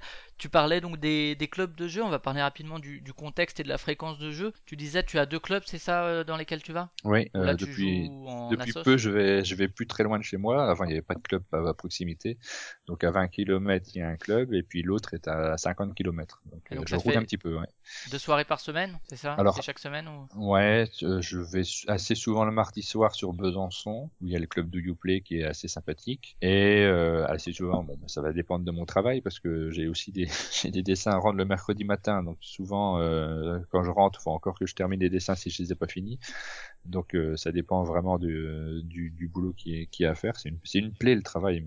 Et puis donc sur Pontarlier, qui est une ville un petit peu moins loin, il y a un club de jeu qui se tient le vendredi soir. Donc j'y vais assez régulièrement le vendredi soir. Et puis après, bon bah si c'est les vacances, on va faire des soirées en plus. euh, évidemment, on va pas se priver. Et toujours en famille également aussi? Depuis peu, oui, on joue de plus en plus en famille parce que les enfants grandissent. Donc mon fils euh, fête ses 10 ans, donc il a, commence à y avoir possibilité de faire des jeux intéressants avec lui aussi. Donc euh, j'ai envie en tout cas de jouer en famille. J'y arrive pas toujours, mais euh, j'aimerais bien pouvoir jouer davantage avec lui. ouais. A donc quand même une, une pratique assidue, disons que tu fais pas partie de ces... Même si tu achètes peut-être plus de jeux que ce que tu peux jouer, tu essayes quand même de jouer plus ou moins à tout ce que tu achètes. De... Tu as une pratique vraiment ouais, assidue du, du jeu de société. quoi. Oui, oui, bah, je m'amuse à le noter en plus parce que j'ai une petite application sur le téléphone où euh, ça prend deux secondes. Hein, c'est pas Sur BGG sur... ouais, C'est l'application sur, BGG. euh, Ouais, BG Stat. ouais c'est ça. Ouais, qui, est- qui connecté à. BGG. Donc euh, quand on fait une partie, on le note. Et euh, cette année, là, je suis, je vais arriver à 1000 jeux joués sur l'année. Donc ça fait trois par jour en moyenne, ça commence à faire pas mal. Et c'est euh, c'est un plaisir en fait. Quand on dit 1000 ça, jeux, en- 1000 jeux différents ou euh, 1000 non, parties 1000, 1000 parties. 1000 Des parties, jeux différents, d'accord. ça sera 400 environ. Ouais, c'est déjà pas mal. Donc c'est déjà pas mal, ouais. Même Mais moi, ça fait une moyenne de plus de m'impressionne. deux parties par jeu, mine de rien. Donc c'est déjà, c'est déjà bien d'avoir joué deux, deux fois à chacun des jeux. Bon, il y en a certains auxquels on joue beaucoup plus que d'autres. Hein. Ouais, bien euh, sûr, il y a beaucoup de jeux que je joue qu'une seule fois. Et ce qui me, ce qui me choque pas du tout, je trouve ça très bien. J'ai beaucoup de plaisir dans, dans ce loisir, donc il n'y a pas de raison que, que je le vive mal. Quand on s'amuse à sortir les chiffres, et que, mais le, le simple fait de dire qu'on note les parties, des fois ça, ça hérisse les gens en disant que ça devient un, ça devient un plaisir, un plaisir euh, maladif presque. Mais en Ouais, fait, bon, euh, ouais, ça c'est vrai suis dans tous les médias. Moi, je sais que pour la musique, par exemple, j'ai euh, sur la STFM qui note tout ce que j'écoute, qui me fait des stats. euh, Je suis un grand, un grand fou des listes. C'est vrai que ça, ça a presque quelque chose effectivement d'un peu, euh, d'un peu euh, obsessionnel, disons, plutôt que maladif. Qu'on, mais c'est, ouais, moi je sais que c'est un plaisir que j'ai aussi le, le côté liste et stats, quoi. Mais ça permet d'avoir des, des chiffres sur, des pas- chiffres sur sa passion, c'est absolument pas nécessaire, mais simplement ça tient à un trait de caractère. C'est le plaisir de, de regarder ce qu'on a fait dans l'année, tout simplement. Puis moi, c'est lié au fait que j'ai une très mauvaise mémoire, donc euh, si je le fais pas, de toute façon, je me rappellerai de rien. Donc euh, j'ai besoin de le faire par, euh, pour me rassurer sur le fait que je peux évacuer tout ça de ma mémoire. Le fait de jouer chez soi tous les jours, de, de sortir à un jeu, c'est un plaisir, c'est vraiment un plaisir simple et naturel. Et finalement, c'est pas du tout une course en avant. Je joue pas pour atteindre le chiffre de 1000 jeux dans l'année, c'est pas le but. But, mais quand c'est le soir qu'on a travaillé pendant pendant 10 heures à faire, se dépêcher de faire des dessins, s'il y a un moment je peux me dire, je vais souffler un peu, tiens, je vais sortir ce jeu-là, je connais pas les règles, je vais les lire tranquillement. Bah, pendant ce temps-là, je pense plus à rien. Je pense plus au travail ni au, au boulot que je vais avoir à rendre le lendemain, des choses qui sont en retard, les, les, les clients qui me relancent éventuellement s'il y a des choses qui sont pas terminées. Je pense simplement à ce jeu qui a été créé, à à l'imagination de l'auteur et le plaisir que j'ai après à le jouer avec mon fils éventuellement s'il est d'accord. Euh, voilà, c'est vraiment c'est vraiment un échappatoire et c'est ce plaisir-là qui fait que de- quand on commence à y goûter, on y joue de plus en on joue de plus en plus et on passe de plus en plus de temps dans ce plaisir-là. C'est quand même beaucoup mieux à titre personnel et c'est pas du tout pour prêcher euh, la bonne parole que de regarder la télé par exemple. Et, et cette assiduité, c'est euh, une revanche un peu sur, euh, sur ta solitude ludique de, de, de jeunesse, quoi, si on veut. Bah, je pense que le le sentiment de revanche, il est vite passé derrière le plaisir qu'on peut avoir naturellement. Donc euh, simplement, j'ai du plaisir à le faire. Et si, si tu devais en citer quelques-uns, des jeux comme ça justement que dont tu as fait vraiment beaucoup de parties, que tu as réussi à approfondir parce que tu avais un plaisir particulier à y jouer, euh, alors ça peut être des jeux récents, euh, peut-être dans les, dans, les, dans les sorties de 2016, et puis euh, si tu as quelques, quelques jeux que tu continues à sortir pour plusieurs parties dans l'année alors qu'ils datent de, de plusieurs années. Alors, j'ai beaucoup joué à Season, qui date pas de cette année, pour commencer par, par là. Ouais, de chez Euh, ouais, de- ouais, donc ça c'est un jeu où j'ai vraiment eu la possibilité de le- l'approfondir un petit peu et d'être pas trop mauvais. les extensions ou euh, alors moins avec les extensions. À partir du moment où les extensions sont sorties, j'ai j'ai joué toujours, j'ai continué à jouer avec beaucoup de plaisir, mais j'étais beaucoup moins bon. Donc euh, j'ai moins approfondi tout simplement. Donc ça c'est dans les, les jeux plus anciens, ça fait partie de ceux que j'ai le plus sorti. Euh, sinon dans cette année, bah, il suffit que je regarde l'application. Là je l'ai je l'ai lancé pour jeter un petit coup d'œil des, des jeux que j'ai joués. Donc je vais taper hop sur l'année, voilà. Euh, le jeu bah, que j'ai le plus sorti cette année, ça sera Condemn, Ouais, comme euh, je pense à, peu près tout le monde. Hein, sur- En tout cas, moi aussi, sans, sans aucune hésitation. ouais. je crois qu'il n'y a pas trop de débat. Il y a des années comme ça où il n'y a pas de débat pour savoir quel est le jeu de l'année. Ouais. Donc Condemn, c'est le jeu que j'ai le plus joué cette année. On a pas mal joué à Clask, qui est un petit jeu euh, pour se défouler, un jeu à deux euh, qui va reprendre un petit peu le, le principe du way kick qui existait déjà depuis un certain temps, Mhm. mais en, en, en beaucoup plus ludique. Sinon, euh, on a joué à... Il y a beaucoup de jeux de communication qui... qui qui sortent beaucoup ces dernières années, euh, comme euh, IS, je vois qui est, qui est assez haut dans mon classement, SMS, Keep Cool, Fast D'accord, et parmi, bon, alors forcément, les jeux qui ressortent le plus, ce sont les petits jeux parce que c'est très facile de les sortir entre Parce deux tu as gros. joué en 10 minutes ou un quart d'heure. ouais. Voilà, c'est ça. Donc là, je cite tous des, tous des jeux relativement légers, mais malgré tout, parmi les, les plus gros jeux, il y aura forcément le Pandemic Legacy dont on, que l'on critique énormément Que tu as au moins que, 15 parties en fait. voilà, c'est- euh, ça, voilà, parce que, ça. parce que forcément, au bout des 15 parties, on n'y joue plus, vu que le jeu est terminé, mais d'un autre côté, c'est le seul qui atteint les 15 parties sur l'année. Ouais, ouais. Et euh, pour euh, donner un chiffre, par exemple, Codename, c'est combien de parties?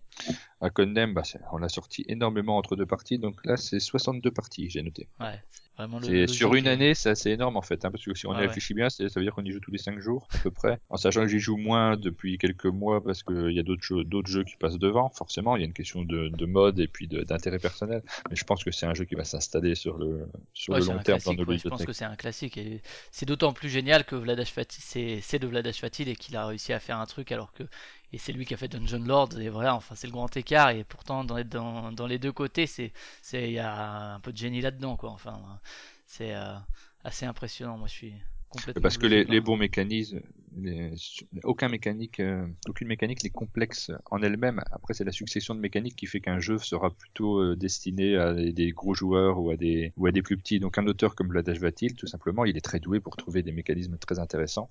Ça peut fonctionner sur des petits jeux comme ça peut fonctionner sur des plus gros. Et quand tu n'as pas de joueur et mais que tu as vraiment envie de jouer, vraiment envie de te détacher du dessin de la journée, euh, est-ce que euh, tu joues en ligne également?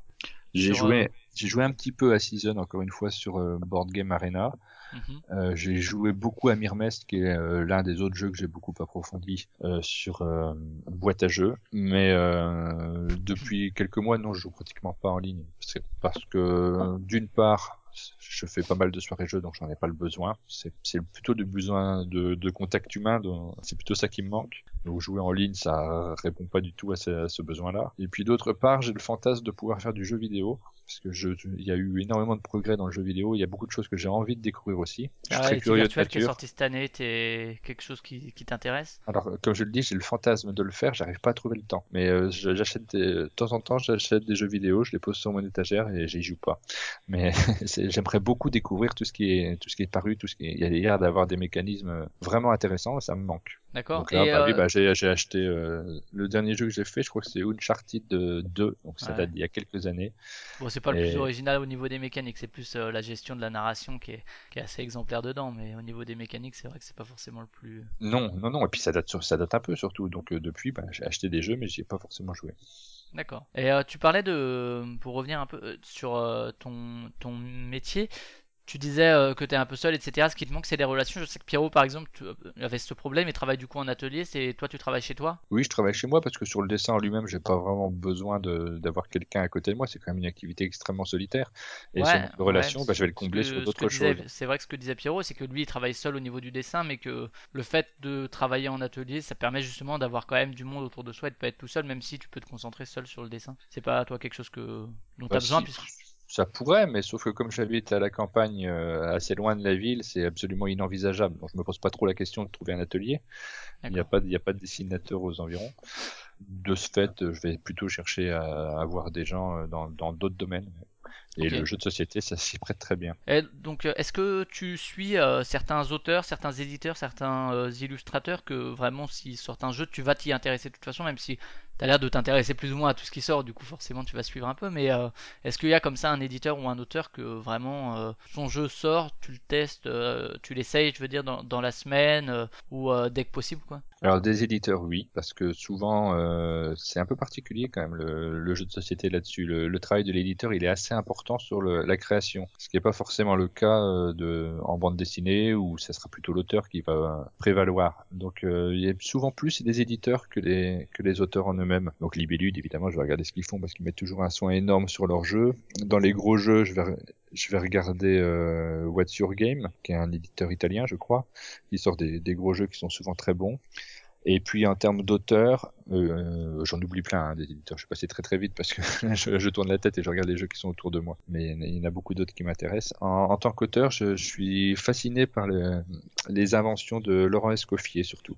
Ouais. Un, un auteur qui fait des trucs euh, fait gé- Pix, qui a géniaux fait et euh, inattendus à chaque SMS, fois. qui a fait euh, Looney Quest, avec David Frank, ces trois-là pour le coup. Mais, euh, Ouais, donc il a, il a souvent des Columba inventions. aussi, c'est lui, c'est ça, Columba. Columba, ouais. Ouais, c'est ça. Ouais, ouais, c'est, c'est un qui est un auteur peu qui est- différent parce que c'est un jeu de commande, je crois, Columba. Ouais. un- Donc c'est pas tout à fait la même approche, mais quand il, il- il crée un jeu de pour lui-même, il part dans des, des directions assez originales à chaque fois et je suis toujours très curieux de, de voir ce qu'il fait. Alors qu'il y a des très très bons auteurs qui sont extrêmement doués, mais qui sont moins inattendus.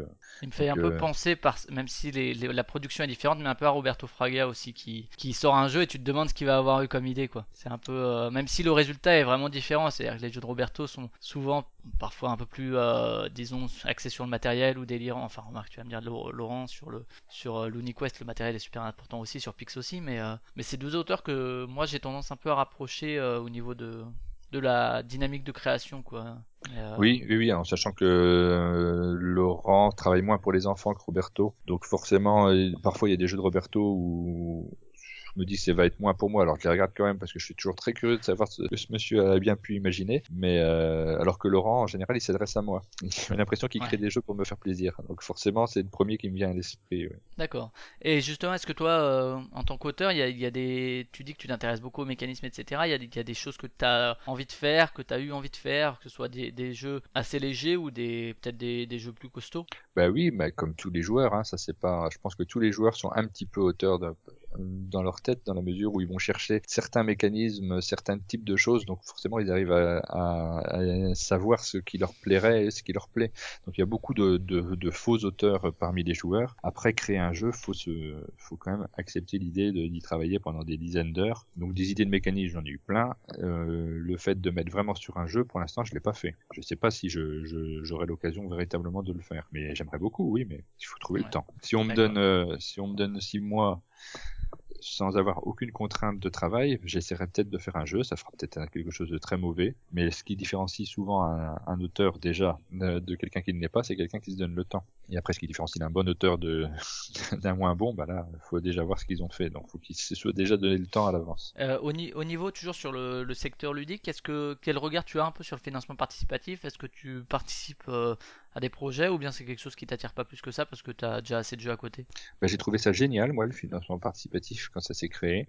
J'ai euh, pledgé euh, une vingtaine de jeux, euh, je pense.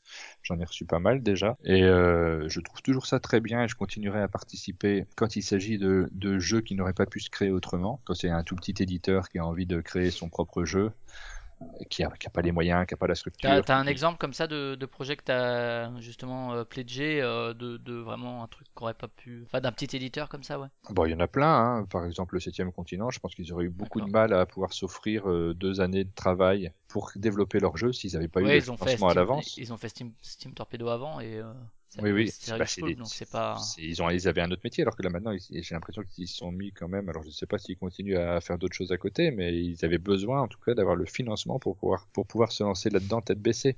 Donc là, c'est vraiment euh, typiquement le genre de, de travail où c'est pas possible autrement. Même euh, même Conan, qui est une énorme une énorme boîte. Alors il y a une boîte derrière qui aura peut-être pu euh, placer les billes dedans, mais malgré tout, le fait d'avoir le, le financement, ça leur a, ça leur a permis de, se- de se mettre le pied à l'étrier. Par contre, ce que je n'aime pas du tout et dont, ce, dont je me lasse, c'est euh, bah, c'est ce que c'est ce qu'a fait Conan et c'est ce que fait maintenant euh, Mythic euh, Battles. Mythic Battle, c'est-à-dire que ce sont deux excellents jeux, je pense.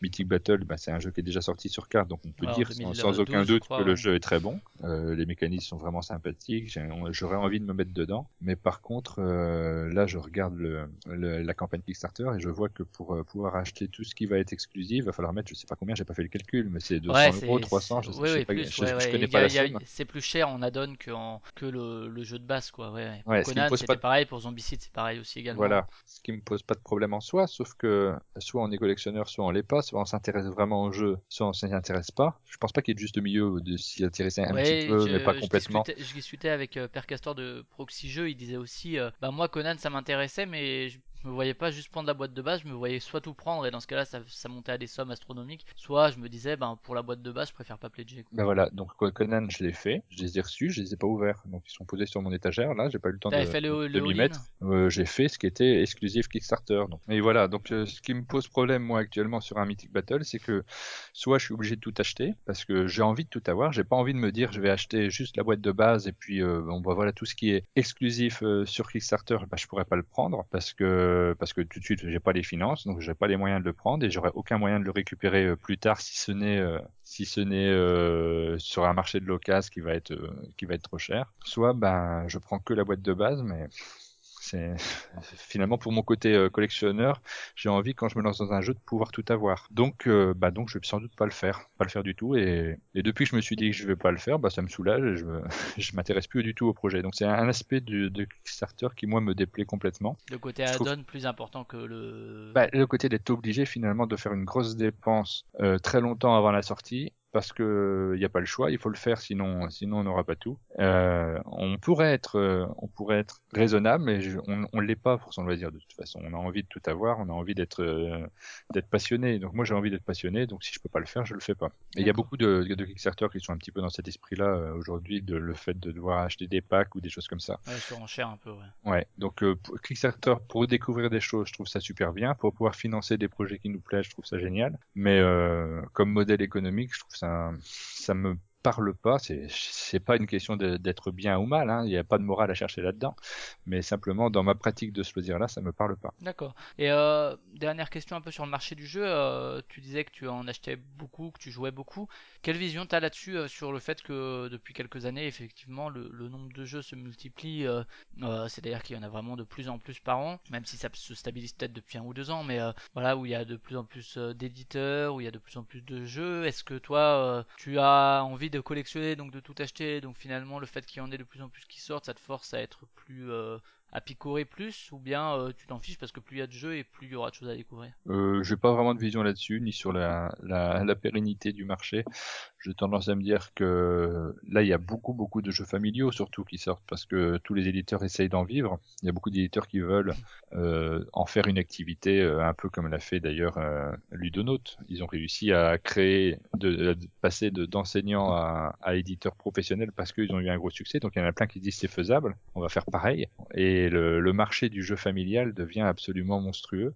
Mais par contre, sur le, le jeu un petit peu de niche, le jeu d'expert. euh, finalement, il y a pas, j'ai pas l'impression on que ça année, explose euh, véritablement. Cette année à, à Essen, c'est vrai qu'il y en a quelques-uns qui sont détachés, mais il y en a moins qu'il y a, il y a Alors, à 6-7 Essen, il y a- ans, hein, je pense. Par exemple, à Terraforming Mars ou à Great Western Tales, euh, qui sont vraiment des jeux comme pouvaient sortir il y a 5-6 ans au niveau de la, de la complexité, quoi. Mais il y en a plus tant que ça qui sortent de, de ce, de ce, de cette pilosité-là, disons. Je suis pas convaincu ça par contre. Je pense qu'il y en a toujours autant euh, à Essen, mais par contre en France, ils sont plus toujours édités. Alors il y a Gigamic maintenant qui se remet à sortir des certains gros jeux, comme euh, ils vont sortir Great Western Trail, je crois, et euh, ils ont sorti Roll for the Galaxy l'année dernière et Mombasa, donc ils Ouais, se mettent depuis, à depuis sortir des, Trajan aussi et Descendance, ouais. qui sont c'est ça, des, des jeux qui sont un peu plus costauds. Mais sinon, les éditeurs français qui le faisaient auparavant, le Yellow a laissé tomber pas mal de, de gros jeux. Ils continuent à faire du CGE, mais il y en a beaucoup qui, ont, qui ne le font plus. Les Voitures Game, ils les font plus. Et Ouais, ces jeux-là ne sortent qui a plus. pas trop fonctionné. euh. Ils sortent plus en France ces jeux-là. Les Voitures Game, faut les acheter en langue étrangère, ce qui moi me pose pas de problème. Mais finalement, euh,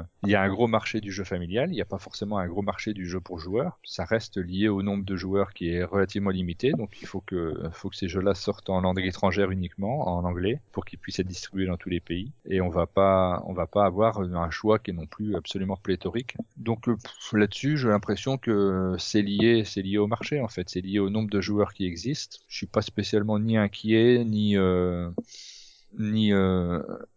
je sais pas la fin de ma phrase. Trouve trouve moi Ouais, une fin en- à cette phrase.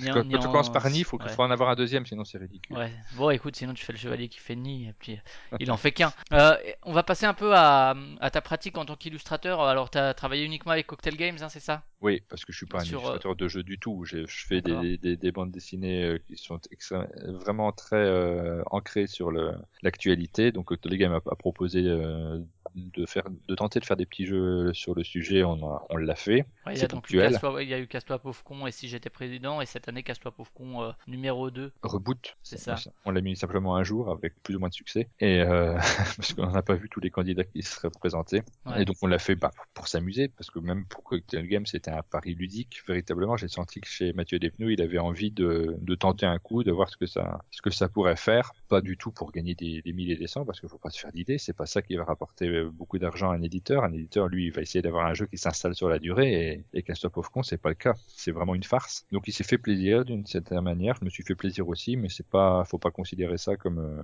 un travail professionnel. Et il y a le, côté cette année, effectivement, euh, euh, Sarkozy n'a pas été choisi à la primaire. Est-ce que du coup, pour le 2, est-ce que finalement c'est gênant au niveau de, du succès potentiel qu'il pourrait avoir, même s'il est déjà sorti avant la primaire, hein, mais euh, est-ce que tu penses que euh, le fait que certaines personnalités soient finalement pas euh, dans la course à la présidentielle, ça peut jouer sur le succès d'un jeu comme ça? Je ne sais pas. Je... Alors, j'ai l'impression qu'il s'est passé quelque chose, en tout cas, entre 2012 et Entre 2017. le premier et le deuxième, donc ouais. Ouais, on a sorti le premier comme ça pour voir ce qui allait se passer euh, par plaisir, pour s'amuser, tout simplement. Ça a très bien marché. On, on s'est rendu compte que les gens étaient venus, euh, venaient à nos tables avec le plaisir de s'amuser au- euh, autour de ce thème-là, parce que le jeu est très léger et pas du tout politique, hein, finalement. Euh, le, le thème est politique, mais le jeu ne l'est pas du tout sur ce mécanisme, son mécanique, son mécanisme, sa mécanique. Voilà, Ouais. je l'ai dit. Les Et, deux, euh, les deux c'est bon. Et par contre, ce qui s'est passé là, c'est que quand on sort le jeu, on a l'impression que les gens ont au départ un petit recul. Quand ils ah un jeu politique, on a l'impression qu'il y, a y quelque chose qui a changé. Après, quand ils viennent à la table, ils s'amusent beaucoup, donc il n'y avait pas de raison spécialement, mais la- l'approche elle est différente et c- et c'est Il y a moins de lié- curiosité euh, par rapport à ça qu'en 2012. alors euh. c'est pas du tout lié au jeu, c'est lié à la politique. C'est que j'ai Ouais. le sentiment que 2012 était une élection relativement joyeuse. Il y avait une sorte de, quand on parlait de politique et d'actualité, une sorte d'amusement finalement, et que 2017, sur, euh, en, s'avançant, j'ai le sentiment autour de moi que c'est pas du tout une élection joyeuse. Et je sens beaucoup d'inquiétude et puis de, dégoût finalement pour euh, pour l'actualité. Et ça, bah, forcément, la première impression n'est pas la même. Alors est-ce que ça va desservir le jeu? Peut-être, je sais pas. On verra bien ce qui se passe. J'espère pas parce que c'est un jeu très sympathique et j'espère forcément qu'il va fonctionner. Mais euh, il il y a pas la même approche.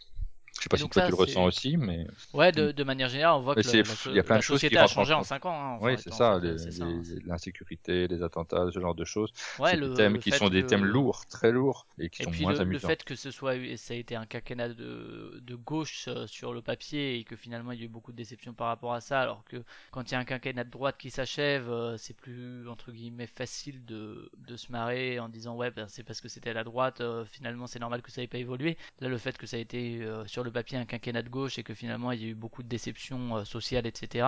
Et qu'il y a effectivement tout ce qui est euh, les attentats et compagnie qui sont pas forcément, euh, enfin qui sont pas du tout joyeux. Je pense qu'effectivement, et puis les la façon dont ça a été réapproprié, etc., de tous les côtés, le fait que le, le FN continue de monter, etc.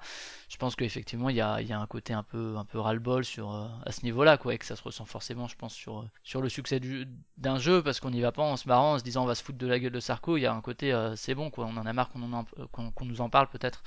Enfin, je sais pas, c'est de Bah, l'analyse à oui, froid, et mais je pas pense du que c'est euh, un problème de, c'est- ouais, un problème de thème peut-être éventuellement. Le fait que bah, il y a des thèmes, il y a des moments on a envie d'y aller, puis d'autres moments on a moins envie. Donc Ouais, euh, on parlait aussi de la SF et du sport, hein, euh, que c'était des trucs jamais possibles, et finalement la flamme rouge qui marche très bien, et puis, euh, et puis voilà, on a vu plein de. bon, Flamme plein de Rouge ça marche bien parce que fallait en Oui, parle, hein, sinon en bien sûr. ouais. un...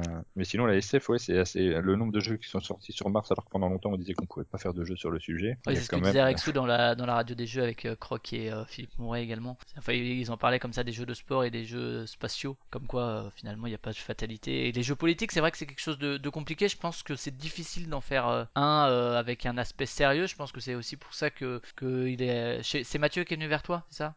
Sur le premier oui oui c'est ça. Ouais, je pense qu'il y a aussi ce choix-là, effectivement, de traiter la, la- le, le thème politique avec un second degré, parce que finalement, le traiter avec euh, sérieux, c'est assez, assez délicat. Même s'il y a plein de jeux, entre guillemets, politiques. hein. Pour moi, euh, par exemple, euh, euh, enfin, tous les jeux de communication sont des jeux presque politiques quelque part, parce qu'on dit des choses. Mais, c'est vrai que traiter le, thème politique avec sérieux, je pense que c'est quelque chose de, relativement délicat, quoi. Déjà que, comme tu disais, peut-être que ça commence à gonfler les gens, même quand on le traite sous la forme ironique ou euh, caricatural, je pense que c'est un peu un thème un peu difficile à aborder. Du coup, est-ce qu'il y a, c'est vrai que c'est un trait spécifique que tu as, hein, le trait de, ben, ton trait en fait que tu avais dans, la BD, sur le dessin de presse, etc. Est-ce qu'il y a d'autres projets ou bien, euh, ou bien c'est vraiment très spécifique, euh, ton trait est trop spécifique pour euh, aller sur d'autres projets de d'autres. Alors, il faudrait que je dessine un petit peu différemment, je pense. Il y a eu d'autres projets, je les ai refusés jusqu'à présent parce que je vois pas l'intérêt. Donc, euh, le jeu de société, je peux pas gagner d'argent dedans.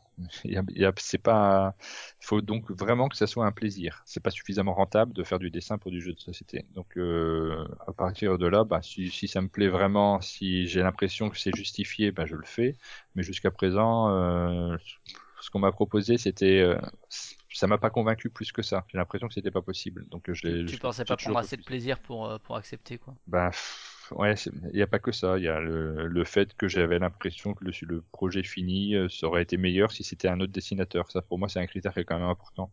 Je, je, je sais très bien ce dont je suis capable, je sais très bien ce dont je ne suis pas capable aussi. Donc quand on me propose de faire un, des illustrations euh, en disant bah il y aura tes personnages c'est sympa, ça fera parler aussi, et que je me dis mais ça serait euh, ça serait un autre dessinateur, ça serait Xavier Colette ou un autre, ça serait dix fois mieux.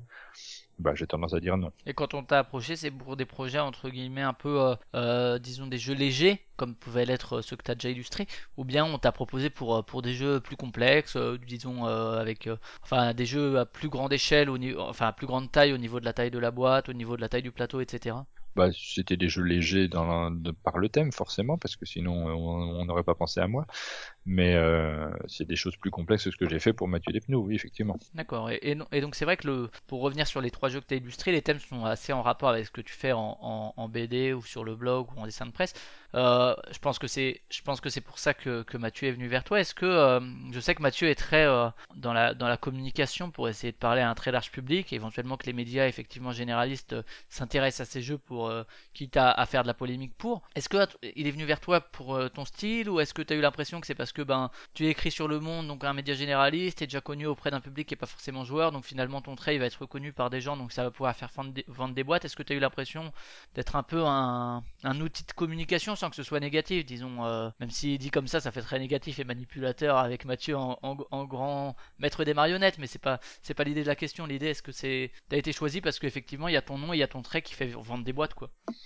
Alors Mathieu c'est quelqu'un qui euh, qui s'amuse beaucoup avec la communication qui est pas forcément toujours très doué parce qu'il a fait quelques quelques erreurs de communication à mon sens. Mais c'est surtout quelqu'un d'affectif. Donc euh, si on a travaillé ensemble c'est aussi parce que euh, on s'aime bien tout simplement et que ça va à mon avis ça va pas plus loin que ça effectivement après s'il a la possibilité de faire de la communication sur certaines choses il le fera mais comme n'importe qui euh, après faut pas non plus se centraliser sur les quelques éclats de ces quelques faits d'armes sur Facebook qui seront vraiment, euh, qui s'adressent uniquement à un microcosme de, de, de gros joueurs et de gens qui sont connectés au réseau ludique. Mais euh, en dehors de ça, le- on n'a jamais vu la moindre communication euh, sur les jeux cocktail game. Hein, et c'est pas non plus quelqu'un qui fait des choses, euh, qui fait des choses extrêmement, extrêmement lourdes en com comparativement à ce que font les autres éditeurs. Donc non, non, c'est juste une relation de travail pour le pour le plaisir et il n'a pas été cherché au-delà. D'accord, et tu disais par contre en termes de revenus, ça n'a absolument rien à voir avec ce que tu fais à côté, quoi. C'est de l'argent de poche, oui. Et alors effectivement au niveau du dessin, donc tu as illustré ces, ces trois, ces trois jeux, tu dessines aussi pour, pour Philibert, effectivement, que ce soit pour le site ou euh, il y avait eu plusieurs fois les calendriers de l'avant. Euh, tu fais également des, affiches, euh, par exemple pour Paris Ludique. Ça, ça se passe comment Par exemple pour Philibert, quand est-ce que il, s- il te contacte pour, pour nouer cette relation Bah, c'est un petit peu pareil que les relations que j'ai eues avec Mathieu Despnous. C'est d'abord des relations qui sont amicales. Simplement, on s'entend bien. On est un peu sur la même longueur d'onde, sur la même ligne. Eux, ils ont envie de s'amuser. Ils sont un peu rock'n'roll chez Philibert, donc c'est très sympathique. Contrairement à plein de, contacts que j'ai dans des milieux plus professionnels où, on me demande euh, de, des choses qui sont très calibrées. Là, c'est pas du tout le cas. C'est rigolo d'ailleurs parce que je parle de de milieux professionnels ou pas, alors que Philibert, ils sont très professionnels dans ce qu'ils font par ailleurs, mais simplement le contact qu'on a n'est pas n'est pas vraiment professionnel, il est plus de l'ordre du loisir. Il y a quelque chose, on s'amuse tout simplement. Donc euh, donc ouais, j'ai j'ai beaucoup de plaisir à travailler avec eux et ça se fait de manière euh, un peu trop irrégulière, je pense à leur goût et au mien aussi. Euh, on essaye de mettre les choses au point pour que ça soit plus régulier maintenant, parce C'est eux que qui sont venus vers toi également? Ouais, oui, c'est c'est eux qui sont vers, venus vers vers moi. quelle, euh, quelle année ça? Euh, je sais plus.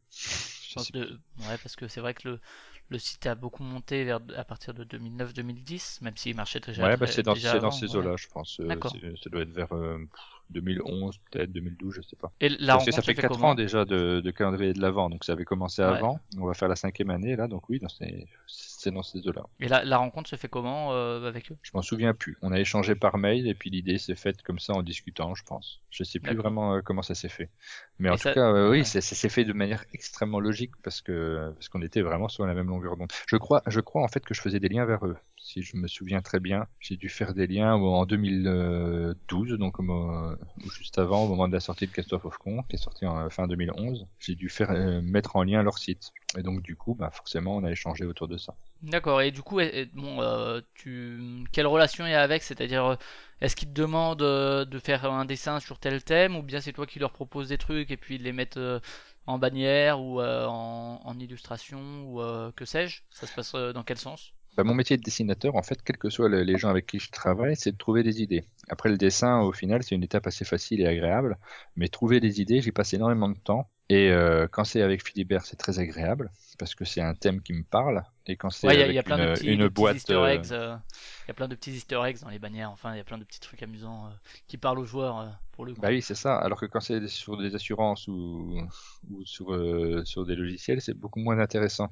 Et ça me pèse un petit peu de chercher des idées sur des trucs qui m'intéressent pas. Mais c'est l'essentiel de mon boulot maintenant. Mais c'est l'essentiel du boulot d'un dessinateur de presse. D'accord, donc ouais, euh, donc là tu trouves les idées, après tu leur proposes euh, une illustration et puis euh, c'est déjà arrivé qu'ils te disent euh, non celle-ci on peut pas parce que pour je ne sais quelle raison? Non, mais je propose toujours plusieurs illustrations. Donc après, ils en choisissent une qu'ils peuvent.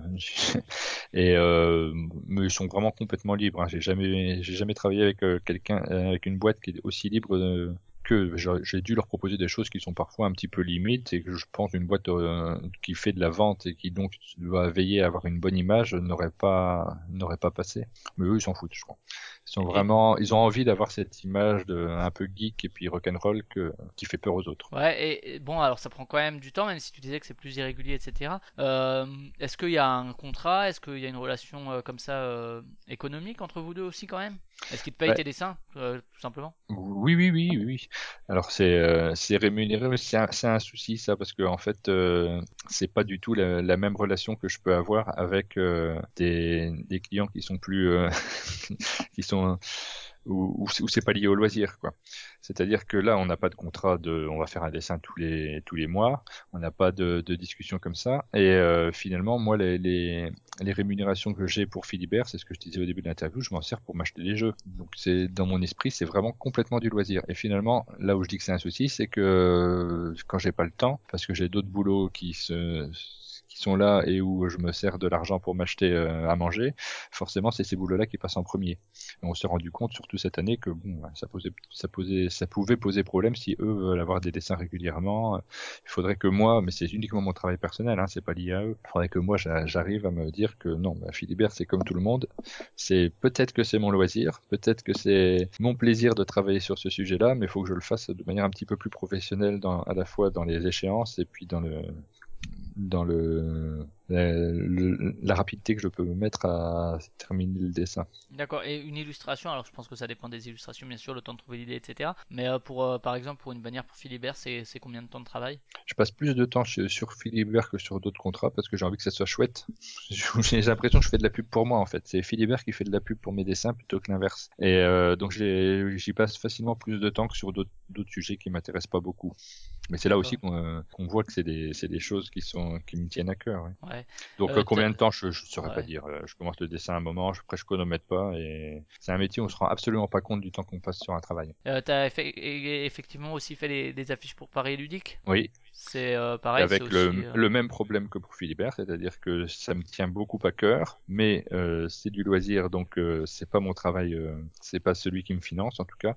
Donc du coup, bah, des fois je suis très long et ils râlent énormément du côté de Paris Ludique, euh, avec le sourire parce qu'ils sont très sympathiques, mais ils rouspètent parce que forcément ils ont pas les dessins à la minute.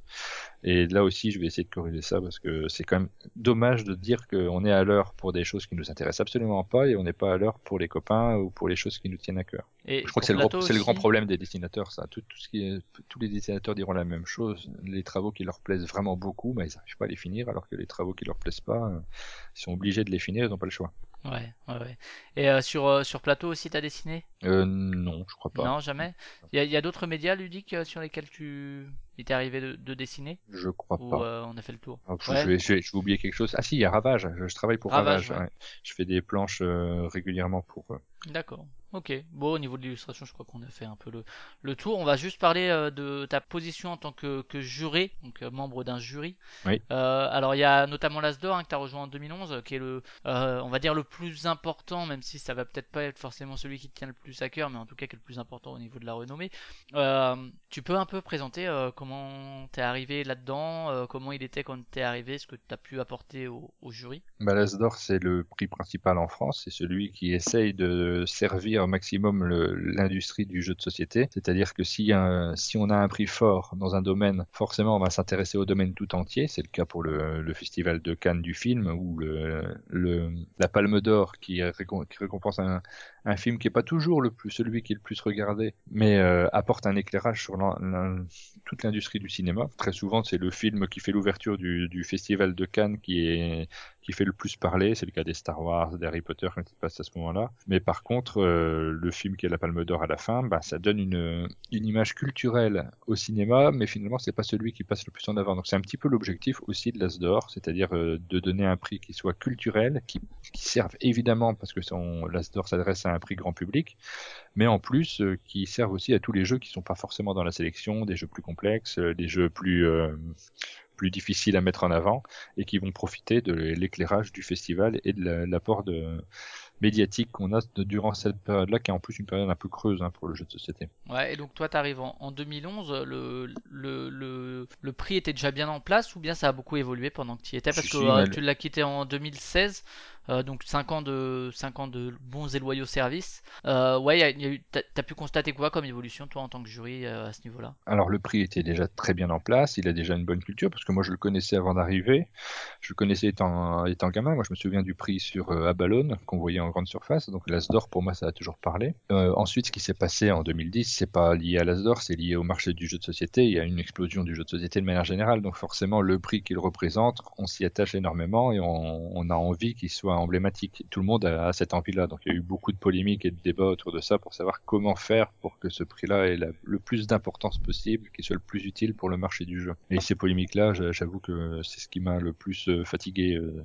sur la durée. Euh, C'est-à-dire que, la, visibilité donnée à l'Asdor et comment le rendre plus visible, comment faire en sorte que, que le prix soit reconnu? Oui, il y a, cet aspect-là. Il y a ceux qui n'ont pas le prix qui forcément se plaignent énormément parce qu'ils en ont pas profité aussi. Il y a ceux qui estiment que l'Asdor ne marche pas suffisamment.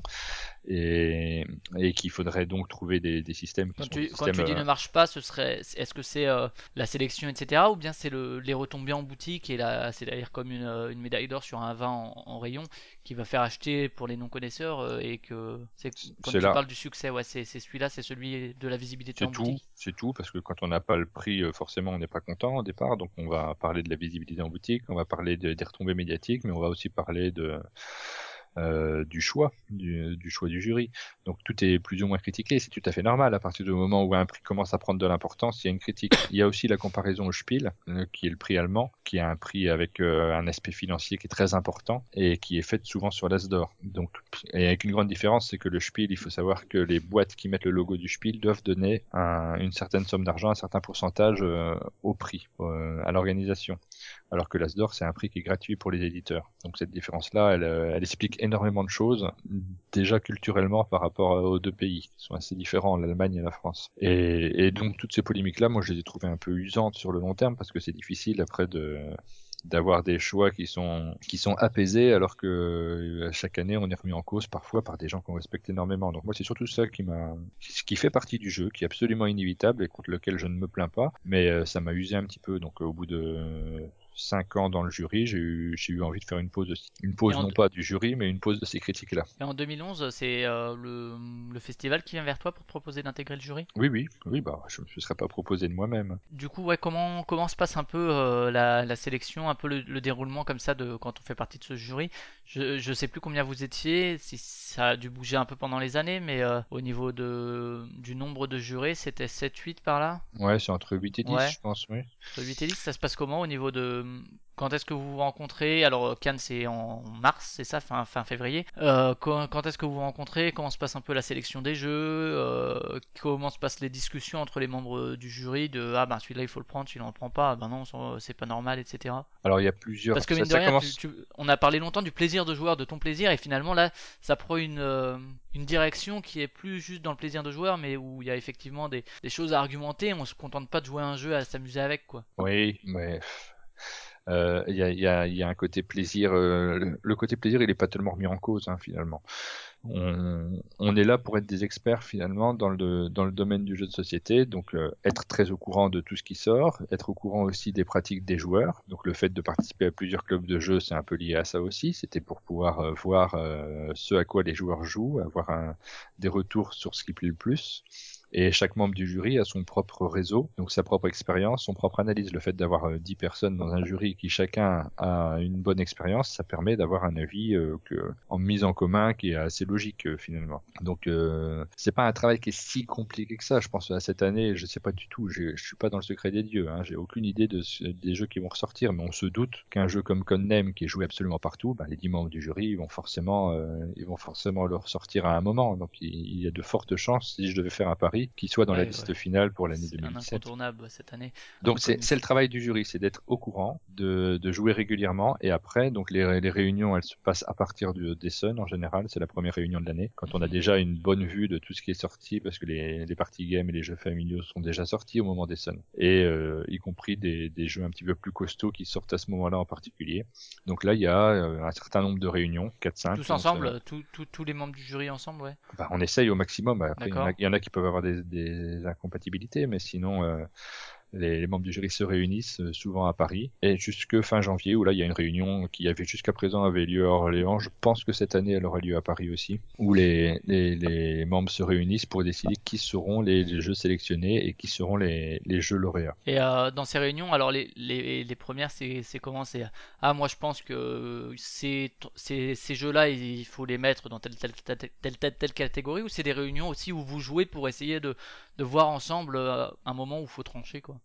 C'est beaucoup plus simple qu'on ne croit. Il y a, pour tout ce qui est des discussions, il y a la possibilité d'échanger sur Internet. Donc, il y a les mails, il y a un, tableur dans lequel les, joueurs rentrent leur goût, les notes qu'ils donnent au, jeu en fonction de. Alors, c'est pas des notes euh, sur 20, hein, c'est ça, faut aussi, faut regarder. Ça, c'est peut-être pas la peine. C'est des notes de, de ce type-là plutôt. Et euh, les échanges, ils ont lieu de manière, euh, de manière virtuelle comme ça sur sur Internet. Mais quand on se réunit, c'est pour jouer au jeu véritablement, ceux qui vont figurer dans les listes et le plaisir humain humain de se, de se, se croiser parce que c'est un, le jeu de société, c'est humain. Donc il y a absolument besoin de, partager des expériences autour de la table. C'est vraiment euh, des réunions de jeux et elles sont très agréables en général parce qu'on joue à plein de jeux et on échange sur, euh, sur tout ce qu'on a vu. Et le but, c'est que chacun ait pu jouer à tous les jeux qui sont dans les sélections. Que c'est surtout un jeu qui mérite d'être euh, d'être sélectionné. Tout le monde ait eu l'occasion de le voir, alors soit dans les réunions, soit après quand il rentre avec son groupe de joueurs. Et, donc il y, a y a plusieurs étapes. Il y a d'abord les, les sélectionnés. Ça, c'est donc à Essen, c'est ça, vous discutez un peu de ce qui s'est passé dans l'année et de, des jeux qui mériteraient d'être sélectionnés. Et à partir de là, vous faites un choix? Alors, on, quand on fait, quand on faisait, puisque je ne suis plus toutes les réunions, on essayait de jouer au maximum de jeux qui, du point de vue de chacun, mériteraient de rentrer dans la, dans la sélection. Et la sélection, elle se fait vraiment fin janvier.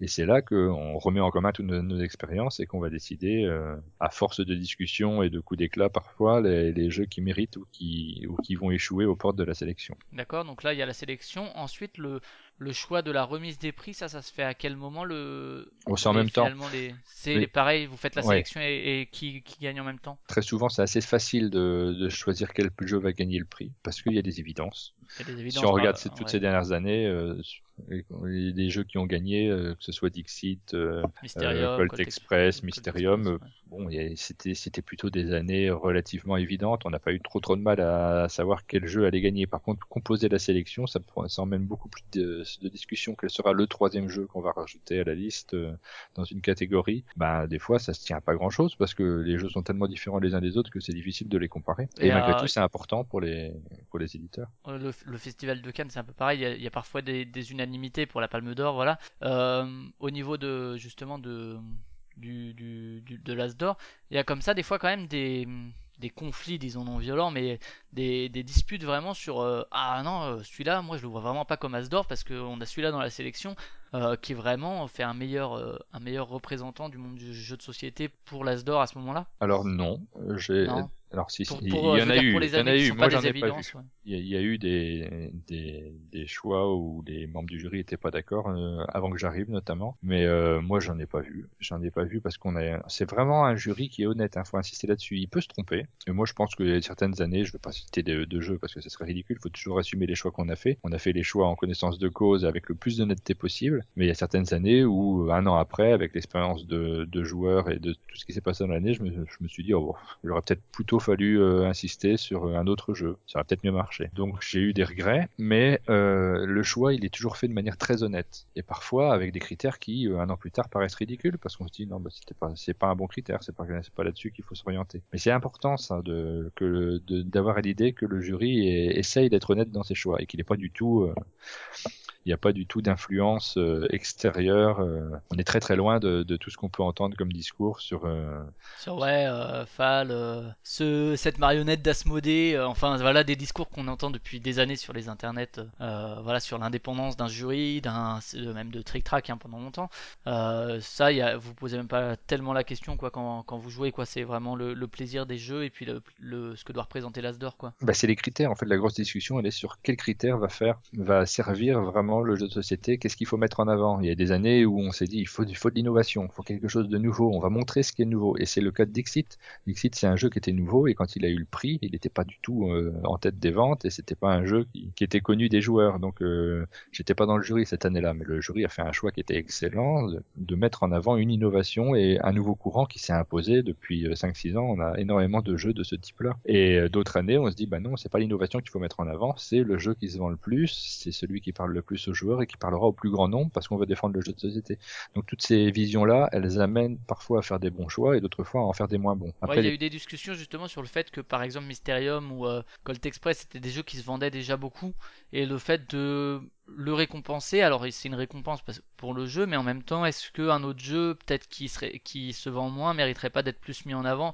C'est des discussions qu'on a eu ré- régulièrement en fait dès qu'un jeu qui fonctionnait déjà avant l'As d'or a été récompensé. bah, l'idéal, c'est un jeu qui fonctionne. Ça, c'est pas un défaut hein, sur un jeu de société, le fait qu'il fonctionne. Euh, Vous, vous, jugez finalement, est-ce que vous jugez quand même du succès commercial du jeu au moment du, vo- de vo- du vote ou vous jugez le jeu euh, pour ce qu'il est lui-même indépendamment de ça et peu importe s'il s'est vendu euh, déjà beaucoup qu'il a pas besoin de l'As d'or pour se vendre ou euh, qu'il en ait besoin. Donc ce que je disais, c'est que l'idéal, c'est que ce soit un, jeu qui fonctionne et qui soit innovant, qui est un peu les deux en même temps. Euh, Mysterium et Colt Express, sur ces deux jeux-là, ils, fonctionnaient très bien, mais c'est pas des jeux faciles. Hein. C'est quand même euh, la principale critique qu'on a eue sur cela, c'est pas le fait qu'ils fonctionnent, c'est que le fait qu'il y ait quand même une règle euh, qui, est relativement complexe pour un très grand public et que finalement c'est un choix qui est qui est un petit peu qui peut être critiqué sur ce plan-là. Ça, ça rentre aussi en compte. Et je pense que cette année, ils auront moins de mal avec les jeux qui se présentent euh, dans la mesure où il y a beaucoup de jeux Ouais, très très faciles, très à la fois par à exemple, la fois accessibles et euh, originales. Ouais. Ouais, Codenames euh, parle à tout le monde, hein, à tous les, toutes les générations même euh, pour le coup. La difficulté dans un jeu aussi, c'est que vous avez sûrement les uns les autres des points de vue différents un peu de, sur ce que doit apporter le jeu aux joueurs, sur euh, la relation d'un jeu. Comment vous arrivez un peu à concilier comme ça ces, ces différentes approches-là? Je pense que voilà, entre Fal, entre toi, entre, euh, entre euh, voilà, les, différents membres du jury, euh, il y, a, y a quand même une vision peut-être différente. Et euh, comment vous arrivez un peu à, vous mettre d'accord à, ce- niveau-là, quoi, finalement avoir un, un consensus, quoi? Bah, L'organisatrice du festival, elle a une qualité qui est essentielle, c'est qu'elle s'est toujours attachée à avoir des membres du jury qui soient des gens avec lesquels on peut discuter. Il faut absolument éviter d'avoir quelqu'un complètement imbu de lui-même qui, euh, qui n'écoute pas les Qui autres. pense détenir la vérité, ouais. Ouais, donc euh, les jurys auxquels j'ai participé étaient toujours euh, relativement équilibrés. Et euh, oubliez complètement les idées que vous avez sur Fal ou sur d'autres, c'est pas des gens qui sont obtus et qui n'écouteront pas les autres. Il y a eu des débats et on a des sensibilités qui sont différentes, mais ça, ça fait partie du jeu. Après, euh, les membres du jury se sont toujours bien entendus, il n'y a jamais eu de problème, euh, de problème insoluble sur ce plan-là. Et euh, sur les sur les polémiques, alors il y a eu, il y en a eu plusieurs. hein. Il y a les polémiques de- que j'ai déjà citées qui reviennent plus ou moins tous les ans sur l'utilité du prix, etc. Il y a eu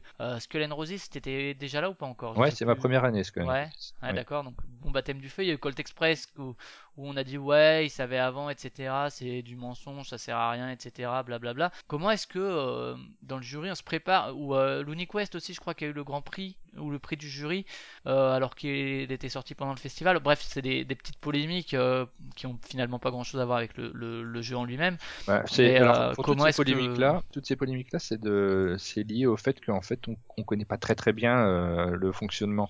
C'est des problèmes de communication parce que Skull and Roses, nous on avait un règlement du festival, on pouvait euh, tester Skull and Roses à partir du moment où on avait le matériel final et on l'a eu. À partir de là, bah, on a testé le jeu, on a trouvé qu'il était très bien et dans le même état d'esprit que pour Dixit, c'était exactement la même situation. Hein. Dixit, c'est un jeu qui sortait en même temps que le festival, qui était qui, venait d'arriver. Euh, tout le monde a trouvé ça génial. Skull and Roses, ça fait une polémique. Pourquoi? Bah, je sais pas, parce que parce que d'un seul coup c'est monté. Alors ça fait une polémique euh, sur le forum de Trick Track, hein. ça n'a pas été au-delà. C'est des c'est c'est Ouais, des euh, polémiques très, ouais. très et c'est un problème quoi, de communication, c'est que le règlement était pas assez clair pour tout le monde. Donc après, on l'a bien mis en avant, on a bien insisté sur le fait que, ok, ça pose problème. Donc maintenant, on fera des jeux qui sortent pour le festival. Du coup, euh, on peut plus avoir un Dixit qui, qui gagne le prix et qui est accompagné par un As d'or. Ça ne peut plus exister. Donc euh, c'est un petit peu dommage, moi je trouve, d'une certaine manière, parce que c'était quand même, euh, c'était chouette qu'il ait l'As d'or avant d'avoir le Spiel, par exemple. Ouais. Mais bon, voilà, euh, puisque ça fait polémique, faut éviter ça. Colt Express, le jury a remis son prix. euh, simplement, c'est l'organisatrice du festival qui, quand, quand Ludonote leur a dit, eh ben, je vais réimprimer les boîtes, c'est dommage, je pourrais pas mettre le logo si je l'ai Ouais, on, en a, après. on en a discuté avec Cédric des Voilà. Ludonautes. J'invite les auditeurs à réécouter. L'organisatrice du festival lui, lui a dit, donc la seule chose que ça a pu éventuellement gâcher, c'est l'effet de surprise sur la scène.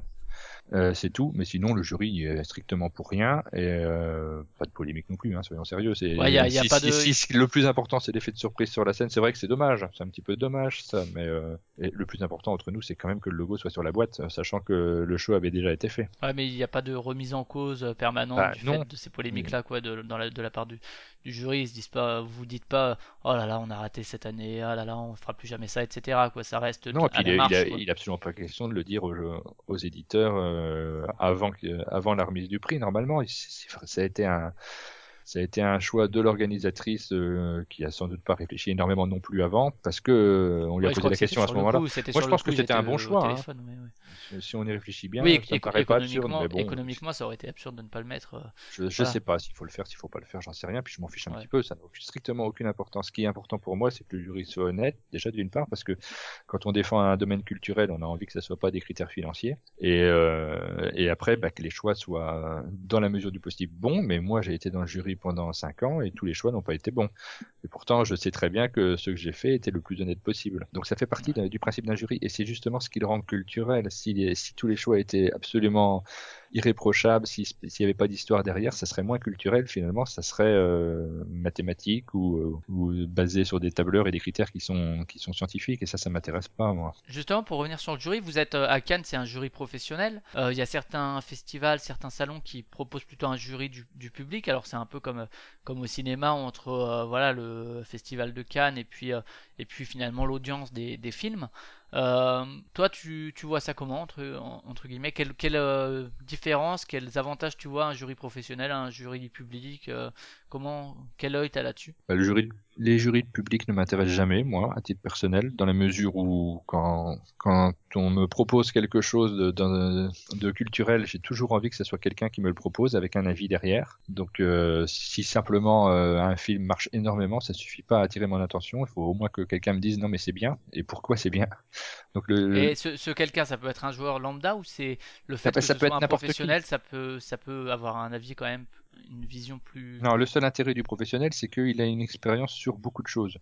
Donc euh, forcément, euh, pour jouer, euh, pour participer au jury de Cannes, il faut avoir vu tous les jeux. On peut pas imaginer que le jury de Cannes décerne un prix sur un jeu et n'ait pas regardé les autres, sinon ça n'a pas d'intérêt. C'est le, le seul critère important. Mais sinon, euh, si c'est un joueur de mon club où je sais qu'il joue beaucoup et qui me dit, bah ce jeu-là, faut absolument que tu le testes, il est bien, bah, je vais le tester. Ça, me paraît intéressant. Donc les avis argumentés et euh, de gens qui ont un tout petit peu de culture m'intéressent. Les avis, euh, les chiffres de vente, ça m'intéresse pas. C'est pas, c'est- pas un critère qui, me, qui, est suffisamment intéressant parce que on est tous au courant qu'il y a beaucoup de choses qui se vendent très bien ou qui marchent très bien, qui font beaucoup d'audience ou qui réunissent beaucoup de votes euh, lors des élections et qui sont pas forcément des choses intéressantes. D'accord, ok. Donc plutôt, t'es plutôt partisan entre guillemets pour en tout cas les prix de, des, des jurys professionnels qui ont un, un avis selon toi plus pertinent que, euh, que juste les chiffres de vente. Ok. Euh, juste dernière question euh, sur, il y a à l'Asdor il y a des catégories. Il y a le jeu enfant, il y a le jeu connaisseur, il y a le, il l'Asdor jeu de l'année. Il y a toujours ces questions-là. Alors les Trick Track d'or aussi ont long- longtemps eu cette problématique. Aujourd'hui, là cette année, ils ont un, un paquet de catégories absolument effarant. Longtemps, il y a eu l'idée de ah bah non, on fait pas de catégorie, on prend le jeu pour ce qu'il est. Il y a aussi le, le côté est-ce qu'il est pertinent de le mettre dans cette catégorie plutôt que dans celle-ci, des jeux qui pourraient être dans les deux catégories. Euh, vous de votre côté à l'Asdor, comment est-ce que vous procédez à ce niveau-là au niveau des catégories quoi C'est un problème de communication uniquement, ça. C'est-à-dire que le jeu enfant et le jeu, le jeu famille ou le jeu expert, on voit bien la différence entre les trois, parce que c'est pas le même public. Donc là, c'est des catégories d'une certaine manière, mais en même temps, c'est euh, c'est simplement qu'on s'adresse à des gens différents. Ensuite, euh, le grand Après, il y débat, a beaucoup de jeux enfants qui peuvent se jouer en famille par exemple aussi. Ouais, mais euh, les catégories elles sont pas faites dans cet dans cet esprit-là. Ju- Justement, le les jeux famille peuvent se jouer avec des enfants. A priori, les jeux enfants qui sont choisis, la plupart, ils- le, le critère c'est que les enfants peuvent les jouer sans les adultes. C'est plutôt ça. D'accord. Après, c'est un problème de communication. On peut pas faire plus de catégories pour le festival de Cannes simplement parce que au niveau de la communication, elle est plus claire pour les pour les médias qui sont généralistes et qui n'y connaissent rien en jeux de société. Donc ouais, moi c'est pareil euh, à Kickstarter, tu vois, par exemple. Quand il y a un pledge avec 50 milliards de, de possibilités, c'est moins clair que finalement quand tu as deux pledges possibles. Je pense par exemple à Outlive où ils en avaient que deux. Il y a une clarté au niveau du consommateur aussi, je pense. Oui, c'est qui- ça. Puis il faut que les, faut que les médias puissent parler simplement, euh, qu'ils sachent, tiens, le jeu de l'année, c'est lui. Alors que s'il y en a 12, bah, ils savent, ils savent pas trop. Moi, j'aime bien quand il y a plein de possibilités, que, que les avis sont très argumentés, qu'on est, s'il y a plusieurs catégories mais qu'elles sont bien expliquées, bah, je trouve ça enrichissant parce que je vais prendre euh, la liste, je vais l'étudier, je vais regarder ce qui se passe, je vais chercher ce qui m'intéresse pour mon, profil de joueur en particulier. C'est ce qu'on avait fait pour l'UniQuest. On avait créé une catégorie supplémentaire pour le jeu qui, un jeu un petit peu hors norme dont on savait qu'il n'aurait pas forcément le prix l'année suivante et qu'on avait envie de mettre en avant. Et comme ça n'a pas été compris, que ça a pu engendrer une polémique directement, bon, on s'est dit euh, ça vaut pas le coup. C'est pas assez clair pour tout le monde. Il faut que les choses soient très claires. Donc ça a été créé une année, puis l'année d'après on l'a pas fait. Et d'un d'un point de vue des médias, tu parlais des médias qui doivent avoir une vision claire du prix. Est-ce que toi, de ton côté de jury, est-ce que tu as vu une évolution dans le traitement justement du jeu, de l'Asdor jeu de l'année en, en 5 ans? Sur euh, le traitement par les médias? Non, parce qu'il n'y a pas, y a pas un intérêt énorme pour le jeu de société, simplement euh, les- dû au fait qu'il n'y a pas de rubrique jeu de société dans les médias. Il y a une rubrique jeux vidéo, et encore, elle est gérée de manière un petit peu compliquée parce que ça va dépendre des bonnes initiatives. Ouais, et puis entre jeux vidéo, high-tech, etc., des fois ça. Voilà, et le high-tech a de plus en plus de place, mais euh, les, les rubriques sont pas très très claires. C'est des rubriques qui sautent d'un journal à l'autre, ça souvent. Par contre, jeux de société, personne n'est chargé de s'occuper de jeux de société. Est-ce que c'est le type qui va s'occuper du jeu vidéo qui en parle? Est-ce que c'est le type qui s'occupe des loisirs Et dans ce cas-là, euh, il aura tendance à s'intéresser euh, aux jeux enfants des supermarchés plutôt qu'aux autres? Il n'y a pas de place. Ce qui crée un intérêt pour les médias, c'est pas tellement euh, le travail que nous on va faire, c'est simplement le fait qu'il va y avoir un journaliste qui individuellement va se dire, ben moi je vais, faire en sorte que le jeu soit ait une place. Je vais essayer d'inventer une rubrique, je vais créer quelque chose. Donc ça, ça va tenir. euh, de l'initiative individuelle, quoi. Ouais. Donc je pense que le, le Festival de Cannes fait ce qu'il faut. Il peut pas en faire beaucoup plus parce qu'il n'a pas de moyens non plus de toute façon. Euh, si on veut qu'il y ait des journalistes qui en parlent, eh ben il faut les créer ces journalistes-là. Donc soit certains se lancent dans le journalisme et c'est ce que j'essaye de faire moi à titre personnel, soit euh, les éditeurs euh, et c'est ce qu'ils essayent de faire si j'ai bien compris. Je sais pas s'ils le font bien, j'en sais rien, mais depuis depuis un ou deux ans ils essayent de créer ça. Euh, ben ont un attaché de presse dont le boulot c'est d'aller voir les journalistes pour leur euh, pour créer cette rubrique-là. Donc c'est Ok. c'est une des possibilités. Le, gros- le gros problème, c'est que si les éditeurs se mettent euh, d'accord ensemble, il y aura une vision qui sera forcément une vision commerciale et qui, moi, à titre personnel, ne m'intéressera pas. Mais bon, c'est- déjà un premier pas. Et euh, donc là, t'as as quitté effectivement le, le jury de l'Asdor, tu disais surtout. Alors, j'ai euh, pas pour, quitté, hein, j'ai fait une pause. Euh, Je sais pas du tout ce qui se passera dans les années à venir. J'ai pas prévu d'y retourner spécialement, mais euh, je continue à collaborer avec le Festival de Cannes sur d'autres projets. D'accord. Pas, je suis pas euh, parti en tu claquant la porte. C'est juste que à un moment, je, comme je le disais tout à l'heure, j'en Ça devenait avais. trop lourd au niveau de la, des critiques, etc., qui revenaient régulièrement. Alors des critiques, ça fait partie du jeu, mais je- j'en avais ras-le-bol surtout des copains, des copains qui venaient, euh, qui n'avaient plus forcément le même regard euh, sur euh, sur moi ou sur ma façon de jouer parce que je faisais partie de l'Asdor. J'avais plus envie d'avoir ce regard-là, des, des gens que je respectais beaucoup et qui me venaient me faire des critiques. Je voulais pas. Si ça aurait été juste des critiques dans la presse, ça me posait pas de problème, mais venant de copains, c'est plus compliqué. Ok. On va parler du, du flip aussi. T'es- t'étais- t'es encore membre du flip? Non, j'ai jamais été euh, appartené. J'aimerais bien y aller un jour, mais euh, j'ai jamais eu l'occasion d'aller à ce festival qui a lieu pendant l'été, donc c'est pas c'est pas facile au niveau des calendriers. D'accord. Il y a également le, le projet Protolab, qui est aussi en relation à Cannes, justement. Voilà. Tu vas en, tu vas en dire un mot? Alors le Protolab, on va essayer de créer quelque chose. Euh, c'est la première année, donc ça- tout, tout se met en place. C'est pas encore, euh, on n'a encore aucune retombée sur le, le succès que ça pourra avoir.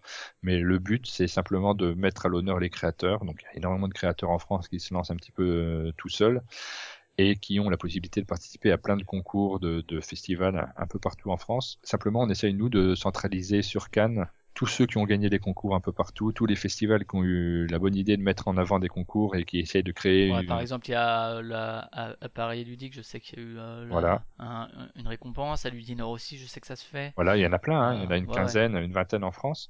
Donc on propose aux vainqueurs de ces concours-là et euh, éventuellement euh, à d'autres créatifs de, de pouvoir participer à, à l'événement de Cannes qui est quand même la grande fête du jeu en France. S'il y en a une, c'est celle-là. C'est, c'est- c'est-à-dire que ce sera un espèce de maxi concours entre tous les. Pas du tout. C'est simplement ceux qui ont gagné les concours. Les concours, c'est les, les autres festivals qui le font. Ouais, il y c'est a, pas la il y a vocation de Cannes. aussi, euh, le CNJ. Enfin, tu, tu Ouais. parles de. Voilà, parce qu'il y a PEL et Ludinor sont vraiment des festivals. Ludix, c'est vraiment euh, consacré à ça. Le, C- le concours du CNJ aussi, le Flip également. Mais tout ça, donc, vous le regroupez sous euh, Alors, concours euh, Ce qu'on a fait, c'est que les, tous ceux qui gagnent ces concours-là sont invités gratuitement à participer au Festival de Cannes. Donc sur le Festival de Cannes, bah, il, y a tout, il y a tout Cannes. Il y aura des tables qui seront euh, dévolues entièrement à ça. Il y aura des animations. Il y a aussi un truc qui est génial, c'est un speed dating auteur-éditeur. C'est-à-dire que les, les auteurs vont venir avec un prototype qu'ils ont choisi. Et les Alors ça, éditeurs ça, ça aussi. se faisait déjà l'an dernier, mais Ça là, se ce faisait- ça se faisait déjà l'an dernier. par le Protolab, c'est ça Alors pas du tout, ça existait l'an dernier, c'est tout à fait institutionnalisé, simplement les, pour résumer euh, très vulgairement, c'était des jeux de merde qui étaient présentés aux éditeurs, donc c'était Ouais, pas super intéressant. Donc pour les éditeurs, là, ça n'avait pas d'intérêt. une présélection, quoi. Donc là, on essaie de faire le boulot, on a envie d'avoir des bons jeux et des bons auteurs pour que ça soit intéressant, et puis surtout qu'il y ait cet aspect qui est génial de, de plein de créatifs qui ont cet objectif commun de pouvoir se retrouver à Cannes, d'avoir créé un, un jeu intéressant dans l'année, d'avoir échangé et puis de, de partager leur expérience. En tant que créatif sur d'autres domaines, euh, parce que du jeu de société, j'en fais pas beaucoup, mais sur, sur de la bande dessinée, je, trouve ça, je trouverais ça génial que les, les meilleurs auteurs de bande dessinée, ceux qui ont inventé les, les meilleurs projets, puissent se regrouper euh, avant la sortie de leur bouquin ça n'existe pas non plus. Et donc euh, ce côté créatif, je le trouve euh, super intéressant. Et nous, ce qu'on propose en plus, c'est que des auteurs peuvent se présenter librement sans avoir participé à un concours. Euh, et nous, on va regarder simplement leur projet et leur proposer de participer. Il y a eu un mini débat dans la mesure où c'est payant. On demande une participation qui est, qui est euh, Ouais, quand on après- regarde les, après, les services qui sont donnés, filtre C'est le filtre qui permet euh, d'éviter de, à tout le monde de Non, c'est pas le fait, c'est simplement que ça coûtait extrêmement cher au Festival de Cannes et qu'on n'a pas réussi à faire ça gratuit. Si on en fait gratuitement, on peut pas le faire. Donc euh, forcément, on a été obligé de mettre un prix. J'espère que ça freine pas les créatifs parce que alors je- de mémoire, je crois que c'est 76 euros ou 78, je sais plus, ce qui représente une somme qui peut paraître euh, relativement élevée, mais euh, tout ce qui est inclus dans le prix, c'est largement, euh, c'est moins que la somme, la somme concernée. Que la table donc- pour pouvoir présenter son jeu, faut- ça coûte, ça très cher au Festival de Cannes parce qu'ils les louent les tables. Il y a l'entrée parce que l'entrée elle est gratuite pour le festival, pour les festivaliers qui passent par la porte principale, mais sinon il y a une entrée pro qui est de l'autre côté où on rentre directement, on, on- ça va beaucoup plus vite. Il y a un, un confort et des horaires en plus hein, pour euh, présenter les jeux et un accès à tous les, les espaces pro. Cette entrée-là, elle est depuis longtemps, elle est payante et là elle, elle est, euh, Elle est pas offerte, elle est dans euh, le package quoi. elle est dans le package. Et ça, c'est moi pour moi qui ai droit, euh, vraiment euh, depuis quelques années en, en tant que jury, euh, ça change complètement l'expérience du festival de Cannes. Et donc il y a le speed dating qui a forcément euh, un coût assez élevé pour le festival de Cannes. Il y a euh, la soirée Asdor, le buffet. Il, y a, plein de choses qui sont bien au-delà du prix qu'on propose euh, aux éditeurs. J'ai l'impression de faire le, vendeur là, c'est assez désagréable. C'est simplement pour expliquer que ce projet il est super intéressant et j'espère vraiment que bah, cette année ça va marcher parce que on, on met les, les petits pas dans les grands et le festival sort pas mal de sous de sa poche pour essayer de le faire fonctionner. Mais j'aimerais bien moi qu'il se s'institutionnalise et que chaque année quand on est auteur de jeu, on se dise bah, mon but c'est d'être présent au festival de Cannes l'année prochaine. C'est que mon jeu, je puisse le montrer et je vais participer à plein de festivals pour essayer de gagner ma place ou alors euh, euh, faire une candidature euh, de moi-même pour, pour y aller parce que c'est c'est génial quoi. Et- du coup, ça posait des questions. C'est-à-dire, les, les gens viennent avec leur propre proto, c'est ça hein? Vous n'allez pas construire un proto pour la Ah personne, bah non, bah, on peut pas. hein. Donc la personne vient avec son proto, elle a sa table. Est-ce que vous restreignez, c'est-à-dire par exemple, je pense à Inavi là de qui a eu euh, plusieurs euh, plusieurs prix, au moins au moins à PEL. Après je, euh, est-ce que qui est, je sais, euh, qui était en discussion avec Monster Games, en tout cas, enfin voilà sur Twitter il y a eu plusieurs échanges. Est-ce que un proto qui sera à Cannes à- au Proto Lab, est-ce qu'il faut qu'il soit euh, libre de tout contrat, par exemple? Non, parce Parce qu'on que- sélectionne pas les protos, on sélectionne les auteurs.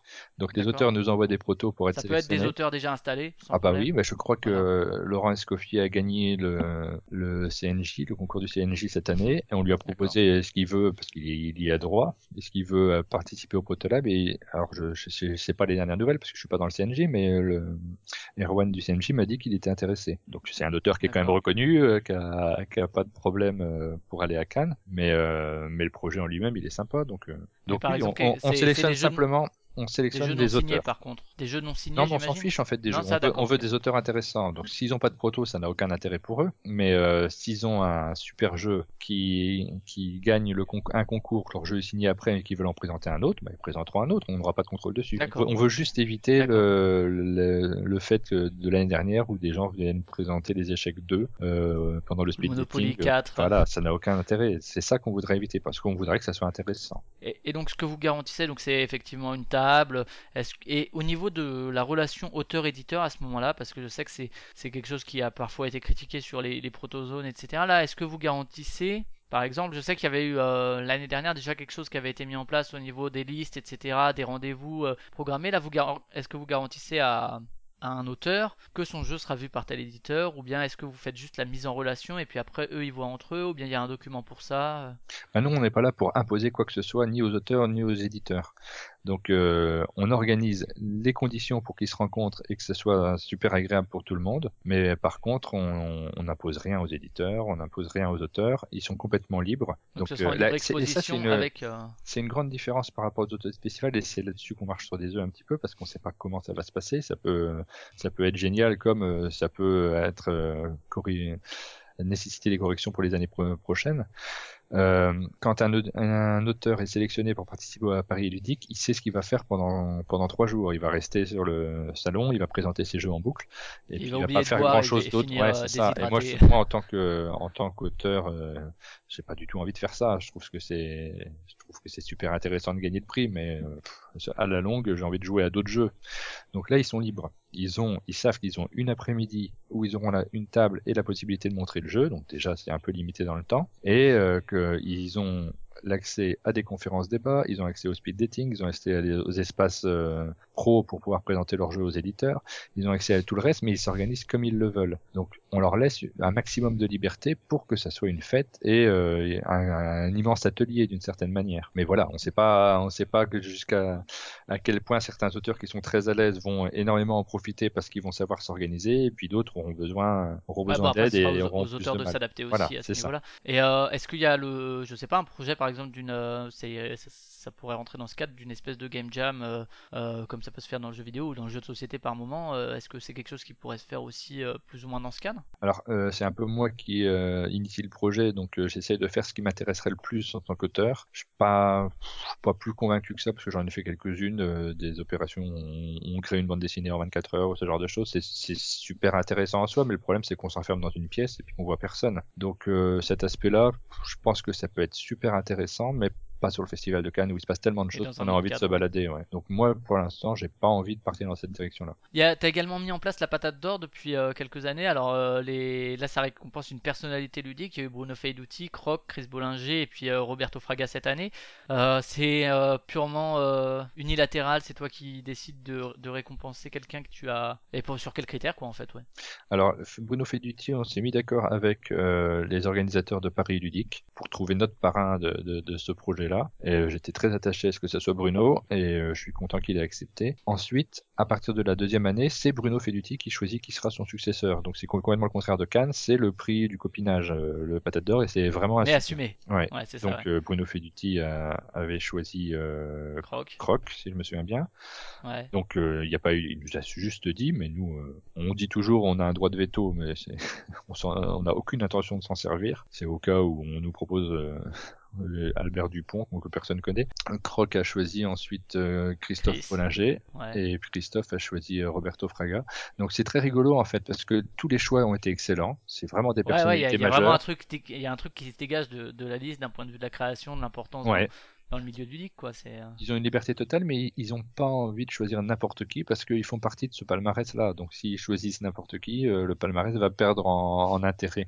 Et en même temps, ils ont, il y a ce côté que j'adore, moi, qui est le fait de, de pouvoir dire merci à quelqu'un. Quand c'est un auteur qui remet le prix à un autre, il lui dit, bah, j'adore ce que tu as fait, tu as compté énormément pour moi. Et que le prix ait de l'importance ou pas, on s'en fiche. Ce qui se passe entre les deux, c'est super agréable à regarder. Donc c'est un vrai moment de plaisir chaque année et j'ai hâte de ouais, il y a un savoir. côté euh, humain très agréable. ah ouais, quoi. ouais, ouais. J'ai hâte de savoir qui euh, Roberto Fraga aura envie de remercier l'année prochaine. Ouais. Est-ce que tu t'es exclu de la, de la liste des possibilités? Pas parce que j'en suis loin, hein. j'ai pas fait Non. grand chose dans le monde du jeu, donc euh, ça, ça sera compliqué. euh. Oui, oui, non, non, il n'est pas question de ça. D'accord. Je mettrai mon veto.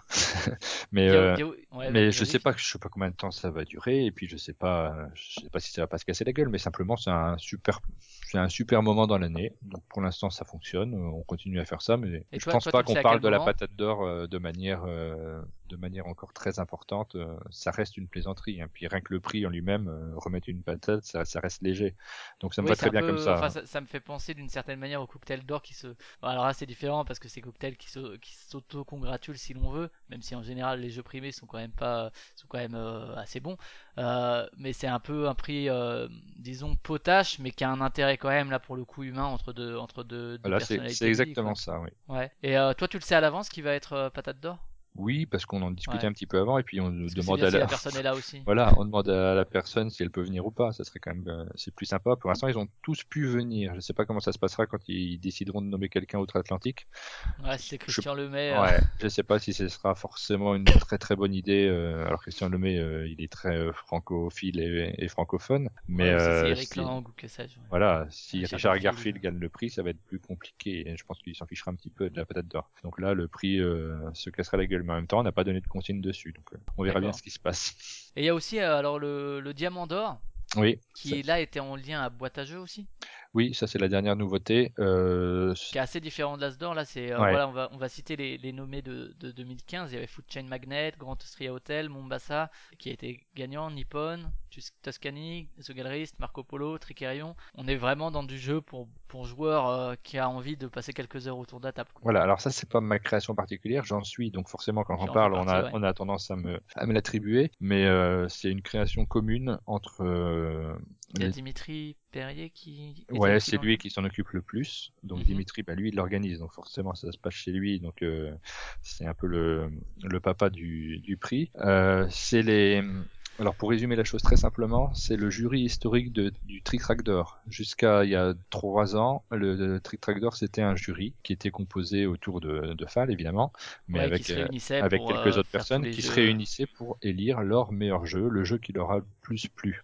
Et puis euh, Fall, euh, très logiquement, parce que le marché s'agrandit, a, a ouvert de plus en plus le, le Trick Track euh, à ses visiteurs, ouais. et donc forcément maintenant c'est un vote du public. Et nous, le vote du public, comme je l'ai dit, ça nous, on s'en fout un petit peu, ça nous intéresse pas plus que ça. C'est intéressant de regarder qui a gagné, mais ça nous passionne pas parce que les jeux on les connaît déjà. Et ce jury de l'Asdor qui se réunissait, du Trick Track d'Or qui se réunissait chaque année, ben euh, quand on a su que finalement notre avis n'avait plus beaucoup d'importance, on s'est dit bon, qu'est-ce qu'on fait? On se réunit encore euh, et on fait rien ou on va donner un un prix? Donc on a on a décidé de donner un prix qui est le qui est un petit peu aussi décalé parce que Diamant d'or c'est complètement comme titre. Donc on assume notre côté décalé le fait qu'on est un petit groupe, mais d'un autre côté on fait les choses le, plus sérieusement possible.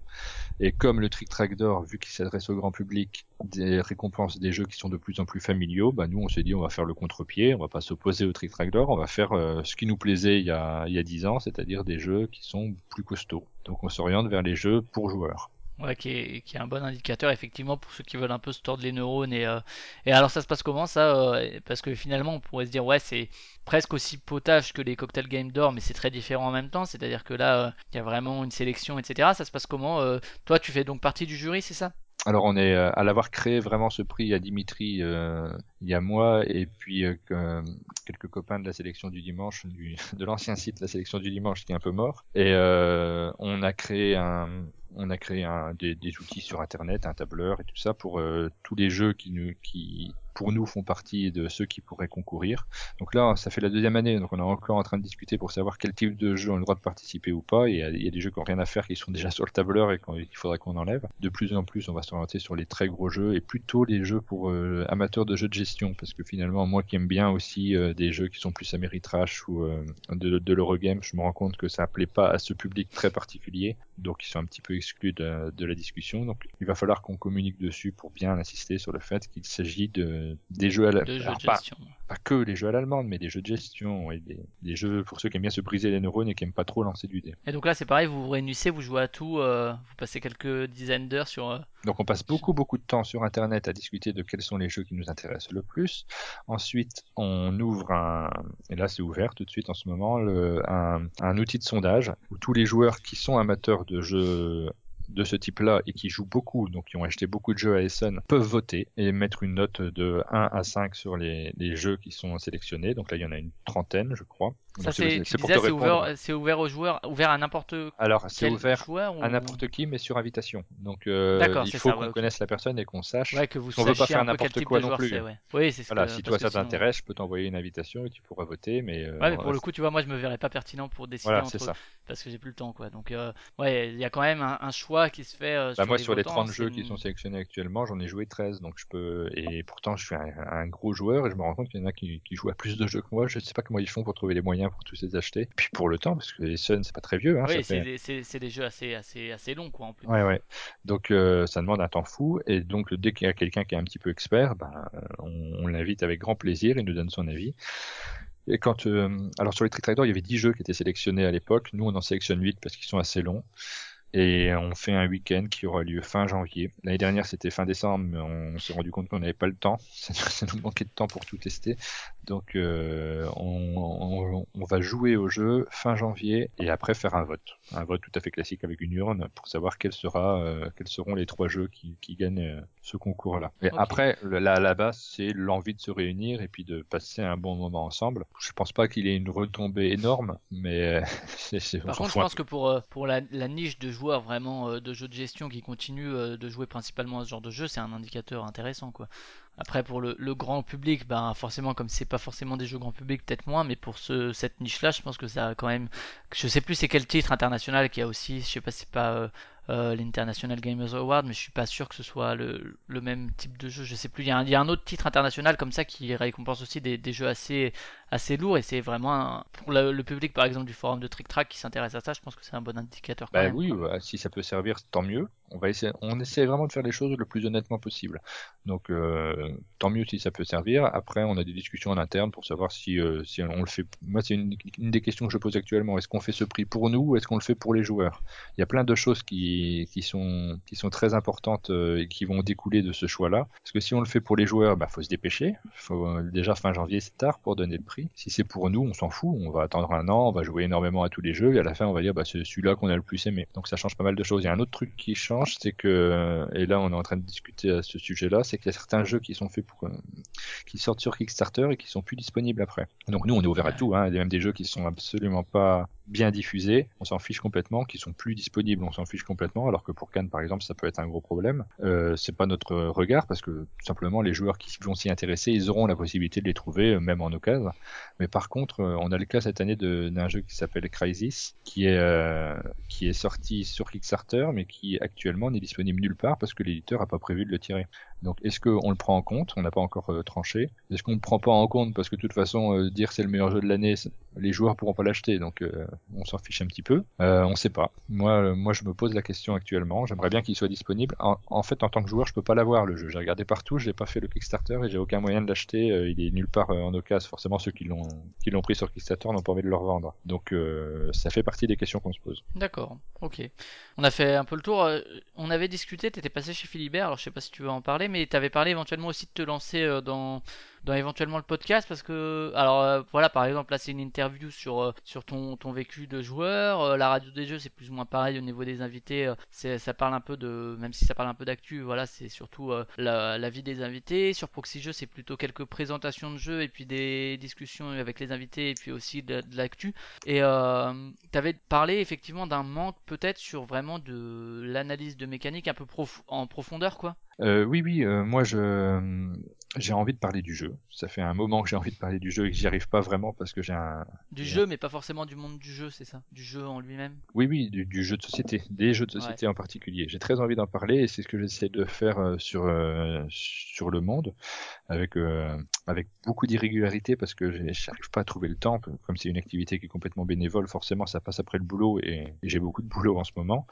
Donc euh, ça me frustre énormément. Et puis je me rends bien compte qu'aujourd'hui avec les réseaux sociaux, le, le format écrit qui est mon format traditionnel passe un petit peu moins bien ou euh, n'intéresse pas tout le monde. Donc le format euh, vidéo le format enregistré audio euh, sont des sont des alternatives qui sont intéressantes aussi, mais qui que que j'ai jamais expérimenté. Donc je me pose des questions. J'ai encore rien fait, mais j'aimerais bien, ouais, éventuellement pouvoir euh, discuter du jeu euh, soit en vidéo, soit en soit en audio. Dans ce qui soit pas une présentation des règles en fait ou une partie comme peut l'être Trick Track par exemple ou, Bah, ce euh, qui m'intéresse le plus, moi, c'est ce que font beaucoup d'Américains, mais pas de Français à ma connaissance, ou très peu. Euh, C'est-à-dire des, des podcasts, euh, alors pour parler des vidéos, ce que fait Dice Tower par exemple, c'est à savoir, euh, bah, on sort un jeu, puis je vous dis, euh, je vous dis simplement mon plaisir de joueur, comme je le dirais à un copain quand on est dans, dans une association. Bah tiens, ce jeu-là, bah, j'ai beaucoup aimé. Regarde, regarde le plateau, il y a cet aspect-là, à cet endroit-là qui est sympa. Puis j'ai bien aimé les cartes, comment euh, leur fonctionnement, la façon dont on les joue cet aspect-là, je le trouve super intéressant. Et finalement, les présentations vidéo qu'on a euh, en France, ce sont des explications de règles. Et moi, les explications de règles, ça m'intéresse pas spécialement. Je suis capable ouais, de tu lire des règles. la règle. Oui, oui, je suis capable. J'ai du mal à me concentrer sur une explication, euh, m'installer devant un ordinateur pour regarder quelqu'un expliquer les règles sans voir le matériel devant moi, ça m'intéresse moins. Donc, euh, voir quelqu'un qui me dit en 5 minutes, ce jeu-là, je me suis bien marré parce que voilà les sensations que j'ai eues autour de la table, je trouve ça Peut-être intéressant. un peu comme manque. euh, dans Silence on joue, je sais pas si t'as déjà écouté sa pastille dans Oui, oui, oui. Non, sinon, il y, a un- il y a un peu de ça aussi, de délivrer une sensation très rapidement, quoi, avec en plus son débit euh, astronomique.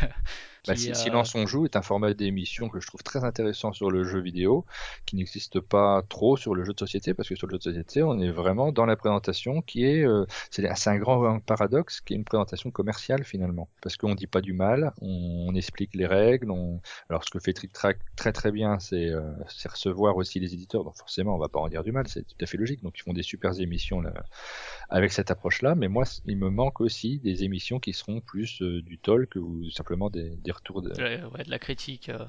bah, sans être de la critique, des, des, des retours passionnés, parce qu'on n'est pas obligé de parler des jeux qui nous intéressent pas, ça c'est un autre débat, mais simplement des avis passionnés. Ça, ça me manque, et je me dis, euh, bah, ça fait un moment que j'aimerais bien en voir, j'en vois pas. Alors est-ce qu'il faut les faire soi-même? Moi, le gros souci que j'ai, c'est que je suis tout seul, donc j'ai du mal à me dire, je vais, Ouais, je vais ouais. installer une caméra, puis je vais me placer devant, et euh, ça sera moi tout seul. Euh, c'est beaucoup plus facile à faire quand on est plusieurs. Je pense que si, je- sûr, si on avait été deux ou trois dans, dans mon secteur, je l'aurais peut-être déjà fait.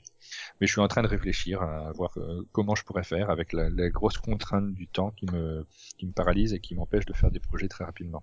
D'accord, ok, ça marche. Ok, on va, on va passer sur la dernière partie. Donc sur le, ton rôle entre guillemets d'ambassadeur ludique, le fait que tu sois présent euh, effectivement sur des médias généralistes qui ne parlent pas forcément du jeu de société et qu'en même temps toi tu sois joueur, que ce soit ta passion et que euh, voilà tu puisses être un, un pont, disons une passerelle entre, entre les médias généralistes euh, à forte portée potentielle et, euh, et le, le monde du jeu. Euh, donc on a parlé du monde, on a parlé d'équipe.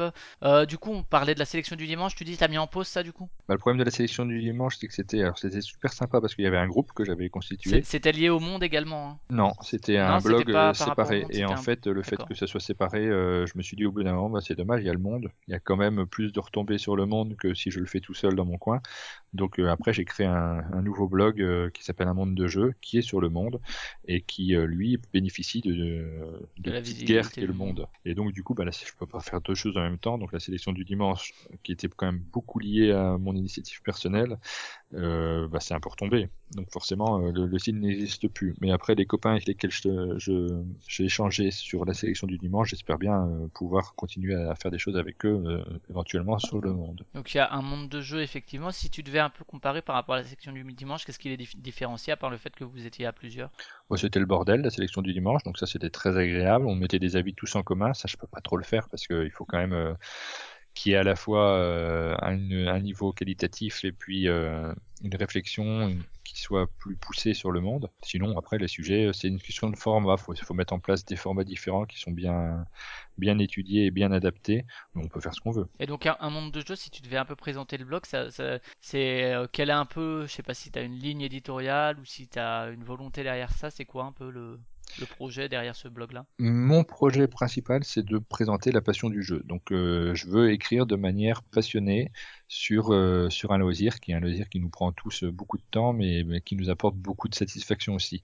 Donc, à partir de là, ben, ça peut être des présentations de jeux, ça peut être euh, à un moment j'ai essayé de, de parler de tout ce tout ce qui est sorti au fur et à mesure. Et euh, et puis euh, c'est surtout actuellement une grosse frustration parce que j'arrive pas à le tenir de manière régulière. Il y a, il y a des périodes où j'arrive à le tenir pendant trois mois. Je me dis allez hop, je m'y mets à fond et je le fais pendant trois mois. Et puis après, euh, comme c'est un blog bénévole, euh, bah, je suis sur autre chose. Et à partir du moment où on s'y met plus, bah, il y a de longues périodes où je ne fais plus rien. Et ça me déplaît euh, énormément. Donc j'aimerais, dans l'absolu, réussir à tenir à la fois ce blog euh, de manière régulière et puis euh, et puis inventer des formes, des formats. Le problème, c'est qu'il faut, faudrait pour que ça marche trouver, ne pas y perdre trop d'argent. Donc euh, sans, sans nécessairement trouver une rémunération, mais que avoir une place, quoi, une place dans mon emploi du temps où je peux, je peux gérer la chose.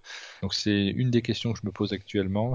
J'ai pas encore tout à fait la réponse. Et, donc tu disais parler vraiment de, l'actualité du, jeu, etc. Là, tu disais que c'est pas rémunéré le fait que ce soit un blog euh, lié au monde, donc qui a aussi un, qui a un apport pour toi au niveau de la visibilité, mais qui est aussi un apport pour eux au niveau du contenu, si on veut. Il n'y a pas de, rémunération par rapport à ça. C'est Dans l'absolu, il pourrait y en avoir. Actuellement, le monde, ils sont en pleine réflexion sur les blogs, donc c'est très difficile de discuter de rémunération avec eux euh, en ce moment. Et surtout, comme j'ai pas cette régularité, c'est encore plus difficile de venir en disant, euh, bah, vous voyez, là, j'ai un blog et puis je fais une note tous les trois mois. Je pense pas que ça va les intéresser énormément parce que j'aurais du mal à leur prouver que ça génère euh, suffisamment d'audience pour euh, pour négocier. Mais de toute façon, le, débat est, est hors sujet puisque actuellement, on est, ils sont pas dans une phase où ils ouvrent des blogs. D'accord. Ils sont plutôt dans une phase où ils enferment. Euh, ouais, ouais, ouais. Ils sont Ouais. plutôt dans une phase où ils laissent tomber les blogs et ils, ils engagent les gens qui sont intéressants pour devenir journalistes plutôt que l'inverse. Donc euh, c'est pas c'est pas tout à fait dans le sujet actuellement. Il y a une équipe euh, au sein du monde, l'équipe qui s'occupe des, des jeux de- des jeux vidéo et des nouvelles technologies qui est super intéressée par le sujet. Donc quand je fais des notes, ils les relayent très bien et ils en parlent avec beaucoup de plaisir. Donc le blog marche très bien quand il est à jour. Euh, Il n'y a pas de problème de visibilité, mais il y a un problème qui est financier forcément. Et c'est une question qui est centrale parce que euh, tu dois la ressentir aussi. Quand on fait des, des podcasts ou des, des articles, on peut le faire de manière absolument irrégulière et avec beaucoup de passion, mais dès qu'on veut s'investir un petit peu, ça demande du temps. Et, il faut. Bah, et ça, même ça sans- demande du temps de toute façon. le terme veux- professionnaliser, il est lié à l'argent, mais le- le- l'envie de bien vouloir faire les choses, elle est liée au temps. Et donc, euh, c'est le problème du temps. Moi, j'aimerais bien pouvoir me l'offrir. Donc, soit je gagne beaucoup d'argent à côté et je peux me, dégager un mi-temps pour faire ça, soit ben, il faut que j'arrive à rentabiliser d'une manière ou d'une autre. Mais comme j'ai pas trop de solutions et j'ai pas envie de le vendre, ce blog, euh, à des éditeurs ou à de la publicité, ben, je sais pas trop comment je pourrais faire. Mais je, c'est une frustration parce que je pense qu'il y a quelque chose à faire. Ouais. Donc là, effectivement, il y a un lien entre euh, le monde et euh, un monde de jeu qui est direct, même si là, c'est effectivement euh, un, encore un, un, bloc spécifique euh, dédié au jeu. Après, il y a tout ce qui est euh, ton activité en dehors du, monde du jeu. Est-ce que tu arrives à parler de jeu dans justement, soit mettre des références, soit en parler de manière un peu plus profonde, en dehors de, un monde de jeu, c'est-à-dire que dans le monde, tu vas faire une pastille et puis tu vas caser quelque chose, ou bien tu vas faire des propositions justement, peut-être pas directement aux dirigeants du monde, mais à différentes équipes, ça se passe comment? Ben, je l'ai pas trop fait par manque de temps. J'ai pas trop cherché à, à contacter Parce des journalistes c'est vrai qu'on dit que c'est un marché qui augmente, etc., Ouais. qui brasse de plus en plus d'argent, donc qui peut potentiellement euh, intéresser les médias. Ouais, mais les médias ils s'en Euh, foutent, ça. hein, euh, Ouais. Les médias, eux, euh, ils ont l'intention de vendre leur, leur, euh, leur journal, mais euh, ils se fichent complètement de parler d'un sujet ou d'un autre euh, en particulier. Ils vont pas regarder les, les domaines euh, qui vendent le plus pour choisir leur, euh, leur sommaire. Non, c'est vraiment des initiatives personnelles. Donc c'est dans cette optique-là qu'il faudrait aller démarcher les journaux, et faire du porte-à-porte et leur dire bon bah moi je suis capable de faire ça. Donc ça m'est arrivé de faire un, ou deux articles dans le journal papier du Monde sur le jeu de société, alors que j'ai jamais jamais publié de dessin, c'est assez rigolo d'ailleurs dans le journal papier. C'est arrivé ponctuellement parce qu'on me l'a demandé. Après, euh, je me suis jamais trop proposé parce que il faut retrouver le temps. Mais euh, mais oui, ce serait quelque chose qu'il faudrait faire. Et tu, tu fais parfois des petites références euh, dans, dans tes illustrations, ou euh, tu te le permets pas, ou on te le permet pas euh Bah, non, c'est pas, pas trop mon style de faire des références à des trucs euh, quand c'est pas justifié. Me causer une, caler une boîte de jeu dans un dessin qui a rien à voir, je pense que ça va polluer le dessin. Donc ça, non, je le fais pas. D'accord. Et bon, moi, c'est vrai que ça m'étonne un peu quand tu dis euh, qu'ils cherchent pas à faire euh, ce qui brasse de l'argent, etc. Parce que finalement, c'est vrai que pour vendre le journal, on parle entre guillemets d'un sujet qui parle aux gens pour qu'ils se disent ah ben ça, ça peut m'intéresser. Bon, alors le jeu de société, on est encore peut-être loin hein, par rapport euh, aux jeux vidéo ou euh, aux sujets d'actualité, etc. il serait pas absurde euh, si le marché continue d'évoluer comme il le fait au niveau du nombre de de joueurs, au niveau de, ben, de l'argent que ça brasse, c'était en relation directe, de trouver plus régulièrement dans des médias généralistes. Je pense que, euh, voilà, par exemple pour le Festival de Cannes, un sujet sur France 2 ou sur TF1, euh, c'est pas absurde de penser ça, non? Oui, mais alors après, nous, on s'en fiche un petit peu, ça, du sujet sur euh, TF1 ou France 2 sur le Festival de Ça Cannes. dépend de la manière dont c'est traité en fait. Ouais, mais, nous, euh, ce qui nous intéresse en tant que passionnés, c'est d'avoir des jeux qui sont des jeux passionnants, donc euh, un codename, euh, parce qu'on va quand même rester sur des jeux qui sont accessibles, que ces jeux-là soient mis en avant dans des médias qui sont passionnants. Donc euh, côté TF1, nous, parce que ce sera jamais intéressant, hein, ce que fait TF1 sur le, le, le jeu de société, ça peut passionner, ça peut intéresser énormément les éditeurs parce que ils ont des visées euh, économiques, mais pour nous, nous, on s'en fiche un peu. Nous, il nous faut vraiment, il nous faudrait une rubrique régulière sur des choses qui nous touchent. Sinon, bah, on n'a pas besoin d'avoir un loisir qui est sur le loisir de tout le monde. Euh, ça ne va ouais. pas améliorer notre passion personnelle. Donc c'est plutôt ça qui, qui m'intéresse.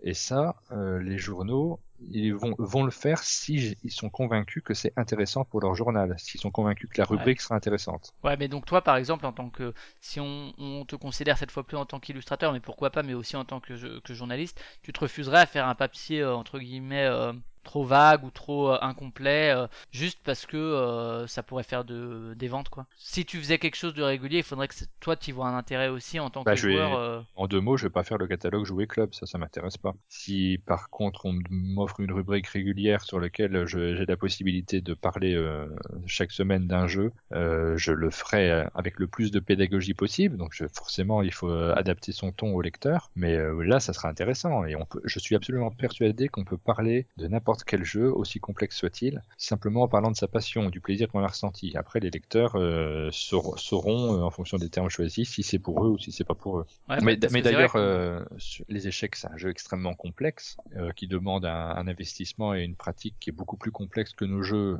modernes les plus compliqués. Et de temps en temps, il y a un article sur les échecs. Les, ceux qui le lisent vont s'intéresser euh, au côté passionnant qu'il peut y avoir euh, de, de ces joueurs qui sont des grands sportifs en fait. Ils vont, ils vont le lire pour l'expérience humaine, ils vont le lire pour l'aventure, mais ils vont pas Ouais, jouer au jeu, ils vont pas se dépêcher. Les, sports aussi qui, qui montent énormément à ce niveau-là aussi. Voilà, ça c'est, il y a un aspect qui est, euh, qui est intéressant. C'est pareil pour le football. Le, le football, tout le monde peut le pratiquer, mais euh, ce, ce qu'on, quand on en parle, c'est le côté passionné qui, qui peut intéresser les gens éventuellement. Donc euh, cet aspect-là, moi je pense qu'on peut parler de tout. On peut parler de tout sans aucun problème. Euh, simplement, faut trouver les mots justes et euh, il faut pas avoir pour seul objectif de vendre. Je suis pas vendeur en soi. Le, but, c'est de montrer que notre passion, elle est intéressante. Ouais, après, c'est vrai qu'on voit souvent dans les sujets sur les jeux de société, bah, toujours les mêmes poncifs, Monopoly, etc. Mais parfois se case un petit. euh, alors, Agricola, c'est pas vraiment le même genre, mais par exemple, tu vois, si Codename se casait entre un Agricola et la bonne paye, toi par contre, tu te refuserais de passer par là, c'est-à-dire de, te forcer à faire des références, des gens qui connaissent, si toi, pour toi, c'est des mauvaises références,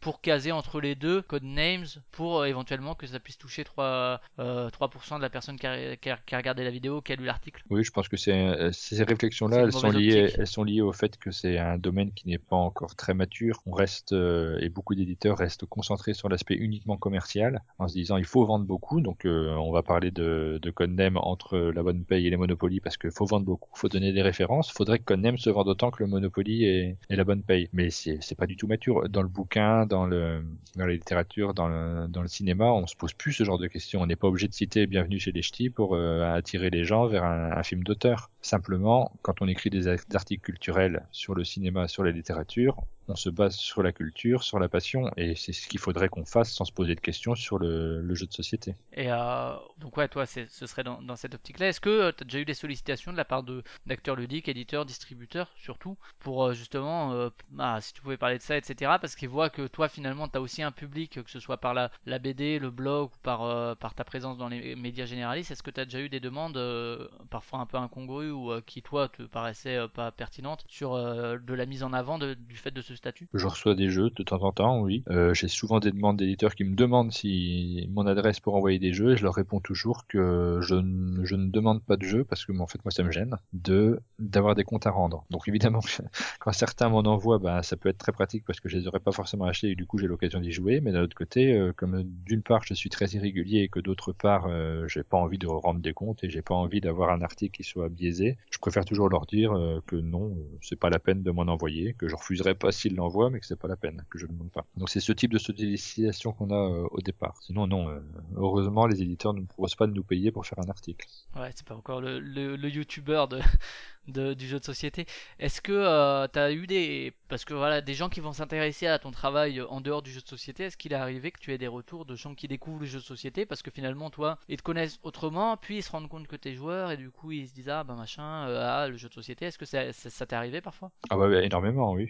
Oui, Ouais. oui, il y a beaucoup de gens qui euh, découvrent le jeu de société en passant par, bah, bah, c'est pas forcément lié à moi, hein, mais euh, c'est toujours comme ça qu'on découvre. C'est parce que quelqu'un nous en a parlé et que à un moment on essaye. Donc oui, c'est c'est le, le plaisir aussi de, parler du jeu. Et euh, par rapport à effectivement euh, au lien au monde ou voilà comment est-ce que c'est différent mais comment est-ce que tu arrives à convaincre quelque part que tu tu veux créer un monde de jeu? Alors je sais pas s'il faut les convaincre hein, les, les, les gens du monde mais créer un monde de jeu c'est pertinent parce que etc comme tu convaincrais entre guillemets une banque parce que euh, il faut euh, que tu sois soutenu est-ce que euh, est-ce qu'il y a ce travail de ton de ton côté ou bien c'est plus libre et puis tu crées ça et puis finalement il y a des gens intéressés dans, dans les sections dont tu as parlé avant et, et ça se fait comme ça plus de Alors, manière plus libre? Sur le monde, c'est bon, c'est assez facile parce qu'il n'y a pas d'investissement pour eux pour le moment.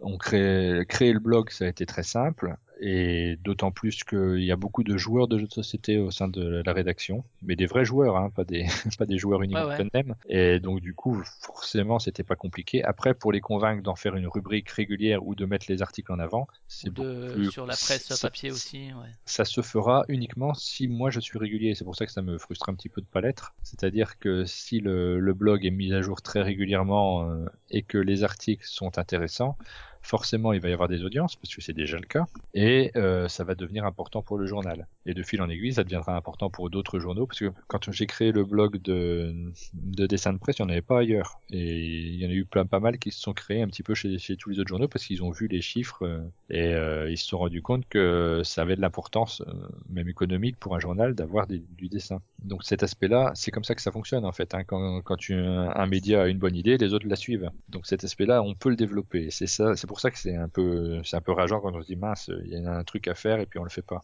Ouais, bon, après, effectivement, toujours la question du temps et puis de la, régularité à mettre en place. Euh, il y a aussi eu un moment une relation euh, un peu entre les grands médias et les jeux de société. Il y, avait un discours comme quoi, euh, effectivement, il y a cette idée de d'individualisation du journalisme. Je sais que c'est Mathieu qui nous parlait de quelqu'un, je crois, au Parisien, qui était un- quelqu'un qui, si t'arrivais à le contacter, t'arrivais à toucher un peu, un peu partout. Enfin, un peu partout au niveau national pour le Parisien. Enfin, je sais plus si c'était ce journal ou pas. Mais au-delà de cette individualisation, il y avait aussi le discours à un moment, si, les, si on veut que les médias parlent de, les médias généralistes parlent du jeu de société, faut leur fournir un truc tout clé en main et ils l'utiliseront euh, parce que finalement, si on arrive à leur dire que c'est un truc qui fait vendre, etc., est-ce que tu as cette vision-là aussi? Ou est-ce que tu as plutôt l'impression que, comme tu disais euh, avant, faut plutôt procéder à euh, parler de la passion euh, plutôt que des trucs tout faits Bah on on s'adresse pas au même public, Mathieu et moi. hein. Donc euh, il a une vision. On, a un gros désaccord là-dessus, c'est que lui, il est convaincu que la presse traditionnelle, c'est le graal de la communication. Il faudrait avoir des articles dans le Parisien, dans Ouest France, etc.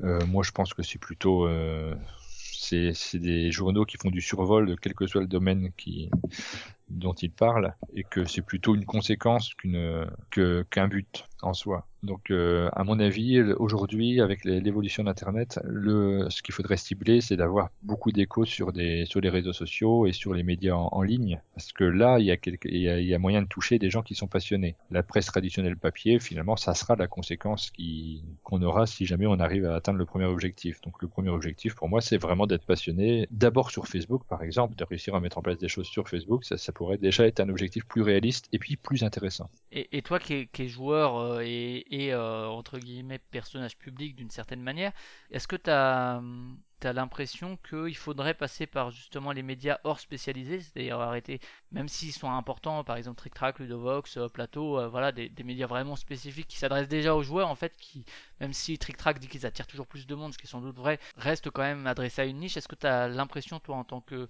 joueur, qu'il est nécessaire un peu d'en sortir si tu... Est-ce que déjà il est nécessaire de toucher un plus grand public que ce qui existe déjà? Et est-ce que pour le, toucher, il est nécessaire d'aller vers, euh, vers autre chose que ces, ces médias spécialisés? Bah, Internet a énormément évolué ces dernières années.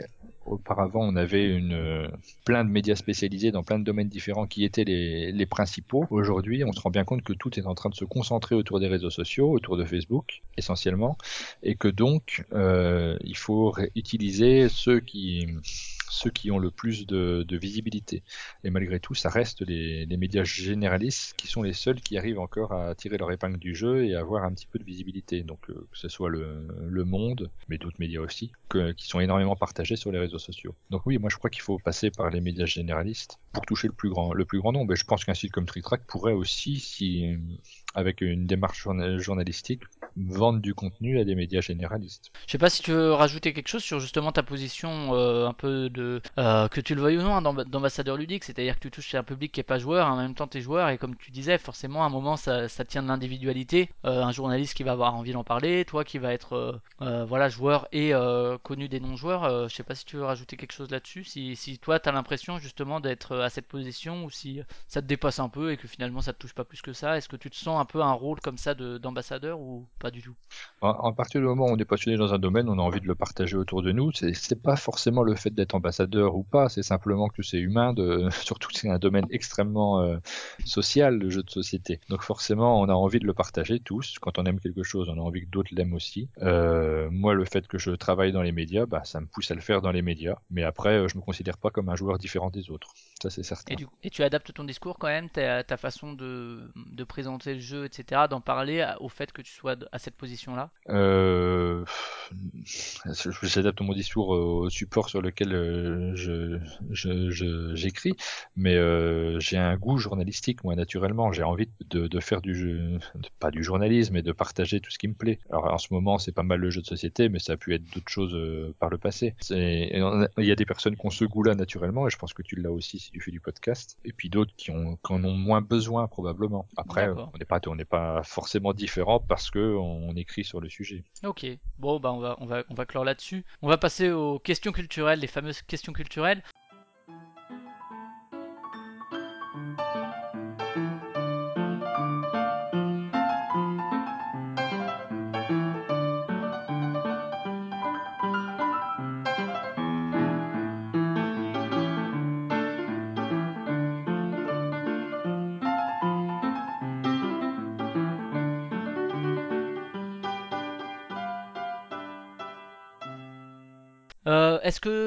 Cinéma, en série, t'as des choses à conseiller, des choses qui t'ont marqué, des choses que tu veux revoir, euh, que tu veux voir mais que t'as pas le temps J'ai j'ai le temps pour rien. En fait, ça, je pense que ça va être la réponse généraliste euh, à toutes les questions qui. j'ai- J'arrive à faire du jeu de société, j'en fais pas mal. Je suis assez content de ça. Mais alors pour tout le reste, c'est des frustrations permanentes parce que j'achète des jeux vidéo, je les pose, euh, je les pose sur l'étagère. Des séries, euh, on essaie de trouver du temps avec mon épouse pour en regarder un petit peu, puis finalement on regarde trois épisodes et on n'arrive pas à aller beaucoup plus loin. Euh, je suis très très Tu en devais retard. avoir des euh. trucs qui t'ont marqué, euh, qui t'ont marqué quand t'avais le temps. Bah, euh, sur les séries, je crois que cette année, on a réussi à regarder, euh, je suis même pas sûr du, du titre, euh, Stranger Things, c'est ça? Ouais, c'est ça, ouais. Ouais, on a réussi à regarder cette série-là en entier parce qu'elle fait euh, une dizaine d'épisodes ou six, et puis c'est tout. Je crois pas qu'on a réussi à en regarder d'autres. Donc ça, ça va être très difficile de dire que c'est mieux que d'autres séries ou, ou que j'ai j'ai des conseils très orientés, dans la mesure où je manque, euh, je manque énormément de, de recul. Et euh, au, au niveau des films, si tu devais en retenir quelques-uns euh, qui t'ont marqué. Je crois que j'ai été voir un film au cinéma et je me souviens plus du titre. Ça m'avait pas emballé. non, non, je, je, je sors pas beaucoup. Je, je, je manque pas mal de choses. En, en jeu vidéo, t'as parlé d'Uncharted 2. euh, si t'avais, euh, pareil, quand t'avais le temps d'en faire, il y a quelques jeux qui t'ont marqué comme ça euh, dans ta vie de joueur de jeux vidéo? Moi, j'ai beaucoup aimé StarCraft euh, 2 et euh, les jeux de, de stratégie temps réel de manière générale. Mais là, pour le coup, c'est vrai que c'est un truc qui est très chro- chronophage. Quoi. Ouais, ouais, ouais, bah oui, c'est ça, ouais. Et encore, c'est pas les pires parce que les séances étaient relativement courtes. Euh, j'ai été euh, très impressionné par Skyrim, Enfin, tout ce qu'ils ont réussi à créer, euh, donnait vraiment l'impression de faire du jeu de rôle pour le coup euh, sur un sur un ordinateur. Ça, c'est des expériences que je, je trouve assez enrichissantes. Euh, sinon, depuis Skyrim, euh, j'ai pas fait grand grand chose de, de plus, mais euh, j'aurais bien envie de tester la réalité virtuelle euh, un petit peu plus que ce que j'ai pu en voir. Je suis pas complètement convaincu par ce que j'ai pu voir, mais je suis assez curieux de ce qu'ils ouais, peuvent pour l'instant, imaginer. ça reste des prot- prototypes, des essais techniques. Il n'y a pas vraiment de, je pense, d'expérience euh, de jeu, disons. Des expériences immersives, oui, mais de, de jeu, euh, je suis pas, je suis pas persuadé.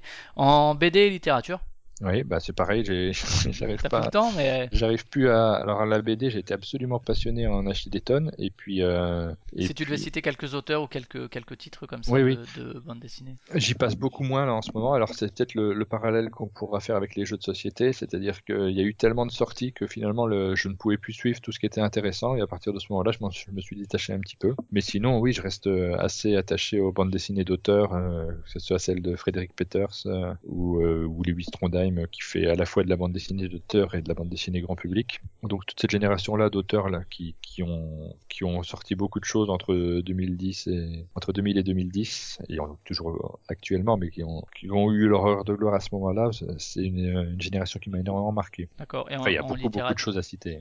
ouais, bien sûr. Ouais. En, li- en littérature, euh, quelques, quelques œuvres qui t'ont marqué, quelques Euh, genres, euh, auteurs aussi? Je je suis assez, euh, je suis un gros, un gros lecteur frustré, c'est-à-dire que j'ai beaucoup, euh, j'ai beaucoup lu et j'adore ça, et depuis peu, bah, j'arrive plus non plus à lire autant que je, je le souhaiterais. Euh, par contre, euh, comme en jeu de société, je m'intéresse un petit peu à tous les genres. Je pense que dans, il y a des genres, euh, dans tous les genres, il y a des choses qui sont relativement intéressantes, aussi bien dans le, dans le polar que dans le l'essai ou le, le livre. Euh, fantastique. Je peux lire aussi bien du Stephen King que, que du Saint-Exupéry ou, ou des choses euh, voilà, d'horizons variés. Après, sur les dernières années, j'ai rien à citer parce que j'arrive plus à lire non plus. Ok. Et en, musique, est-ce que tu dessines en musique ou euh, Alors là, par contre, c'est un domaine où je où je m'y connais absolument pas et où j'ai moins de frustration parce que je me suis jamais connu. Donc euh, là, j'ai pas de référence, pas- mais c'est pas, pas par le- manque de temps. Il n'y a pas le, le souvenir d'un temps béni où tu avais le temps d'écouter de la musique. Non, j'aimais bien les chanteurs français à texte, mais euh, il n'y en a plus beaucoup. Donc, euh, non, j'ai pas Ils sont de. tous morts les uns après les autres.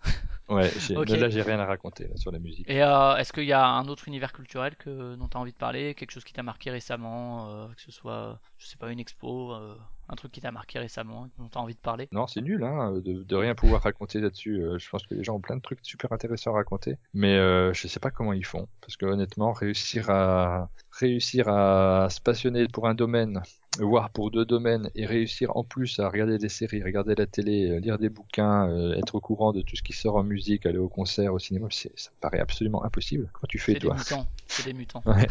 Ok, on va finir avec les questions à la con. Alors ça, c'est très tordu, mais bougrement intelligent. Alors, Ah, jou- Je vais avoir jouer ou de dessiner réponses là. Jouer ou dessiner Euh, bah, jouer plutôt. L'échec de Sarko sauve-t-il la France? Alors, je suis... les dessinateurs de presse sont pas forcément des bons hommes politiques. Hein. Euh, J'ai pas d'idée sur ce qu'il faudrait faire. Après, euh, je suis pas convaincu que la France soit très sauvée actuellement. Ok, Hystary ou Splotter? Hystary. Si Trump était un jeu. Oui. Il y a le jeu Secret Hitler qui a proposé des étiquettes Trump où on peut remplacer le personnage d'Hitler par Trump. J'espère qu'on n'en arrivera pas là au niveau de, de sa présidence, qui n'a pas commencé, mais euh, c'est assez rigolo. Et, et si Clinton était un jeu? Bon, ça serait un jeu érotique, je pense. hein. C'est l'image qu'on a gardée de. Tu parles de Bill Clinton ou d'Hillary Clinton? Non, non, Hillary, Hillary. Ah non, moi je parle de Bill Clinton. Euh, non, Hillary, ouais, ça devrait être un truc sur, les, sur un, un jeu à rôle caché avec des mails peut-être. Euh, pomme de terre ou patate Euh, pff, patate. Et hachis parmentier ou raclette? J'aime pas la raclette, donc euh, archi parmentier. Oh, le con Oh, le con Il est con, hein. Ok, bon bah c'est la fin de ce premier épisode de 2017, année qu'on vous souhaite encore une fois bonne et ludique. Merci Martin de ta participation. Euh, merci de ramener le jeu de société à un public qui ne connaît pas forcément. Et euh, bon courage pour les, futurs projets, que ce soit dans, les jeux, euh, que ce soit dans le, le Diamant d'Or avec des soirées occupées à, à jouer à des jeux velus. Et pour, euh, pour la BD, t'as des choses prévues en BD là dans les temps à venir? Ouais. Bah, c'est mon objectif en fait, réussir à. Là, je vais peut-être essayer de, de faire une bande dessinée qui soit pas sur l'actualité euh, directement. Donc c'est l'un de mes gros objectifs. Encore une fois, bah faut trouver Dessin du et temps. scénario? Oui, oui, oui, parce que je n'ai pas de dessinateur autour de moi. Et euh, si j'y arrive, je serais super heureux. Si vous voyez une BD qui, qui avance, ça veut dire que je suis, je suis bien dans mes baskets. D'accord, et puis euh, bon courage pour trouver un peu du temps aussi. Ouais, bah c'est, ça sera le c'est mon gros défi, ouais. Bon bah pour, pour écouter euh, l'épisode, euh, vous pouvez toujours l'écouter en streaming ou en téléchargement sur la page de l'article. D'ailleurs si vous l'écoutez c'est que vous l'avez déjà écouté. Dis à chaque fois ça mais c'est idiot. Vous pouvez nous retrouver sur iTunes. N'hésitez pas à mettre des petites étoiles et des commentaires. c'est toujours utile pour le référencement. N'hésitez pas à parler du podcast autour de vous. Sur les mobiles, euh, moi j'utilise Podcast Addict. hein, vous utilisez l'application que vous voulez. Il y a des applications pour ça. Sur Facebook vous pouvez nous retrouver sur euh, Hardzone Chronicle. Sur Twitter avec euh, Hardzone Webzine ou bien juste Flavien Playtime si c'est juste le podcast qui vous intéresse. Merci de nous avoir écoutés. Vous pouvez écouter nos précédentes émissions avec euh, Ilinx, avec Antoine Boza, avec Sébastien Dujardin. On se retrouve le mois prochain pour un nouvel épisode de Playtime. Salut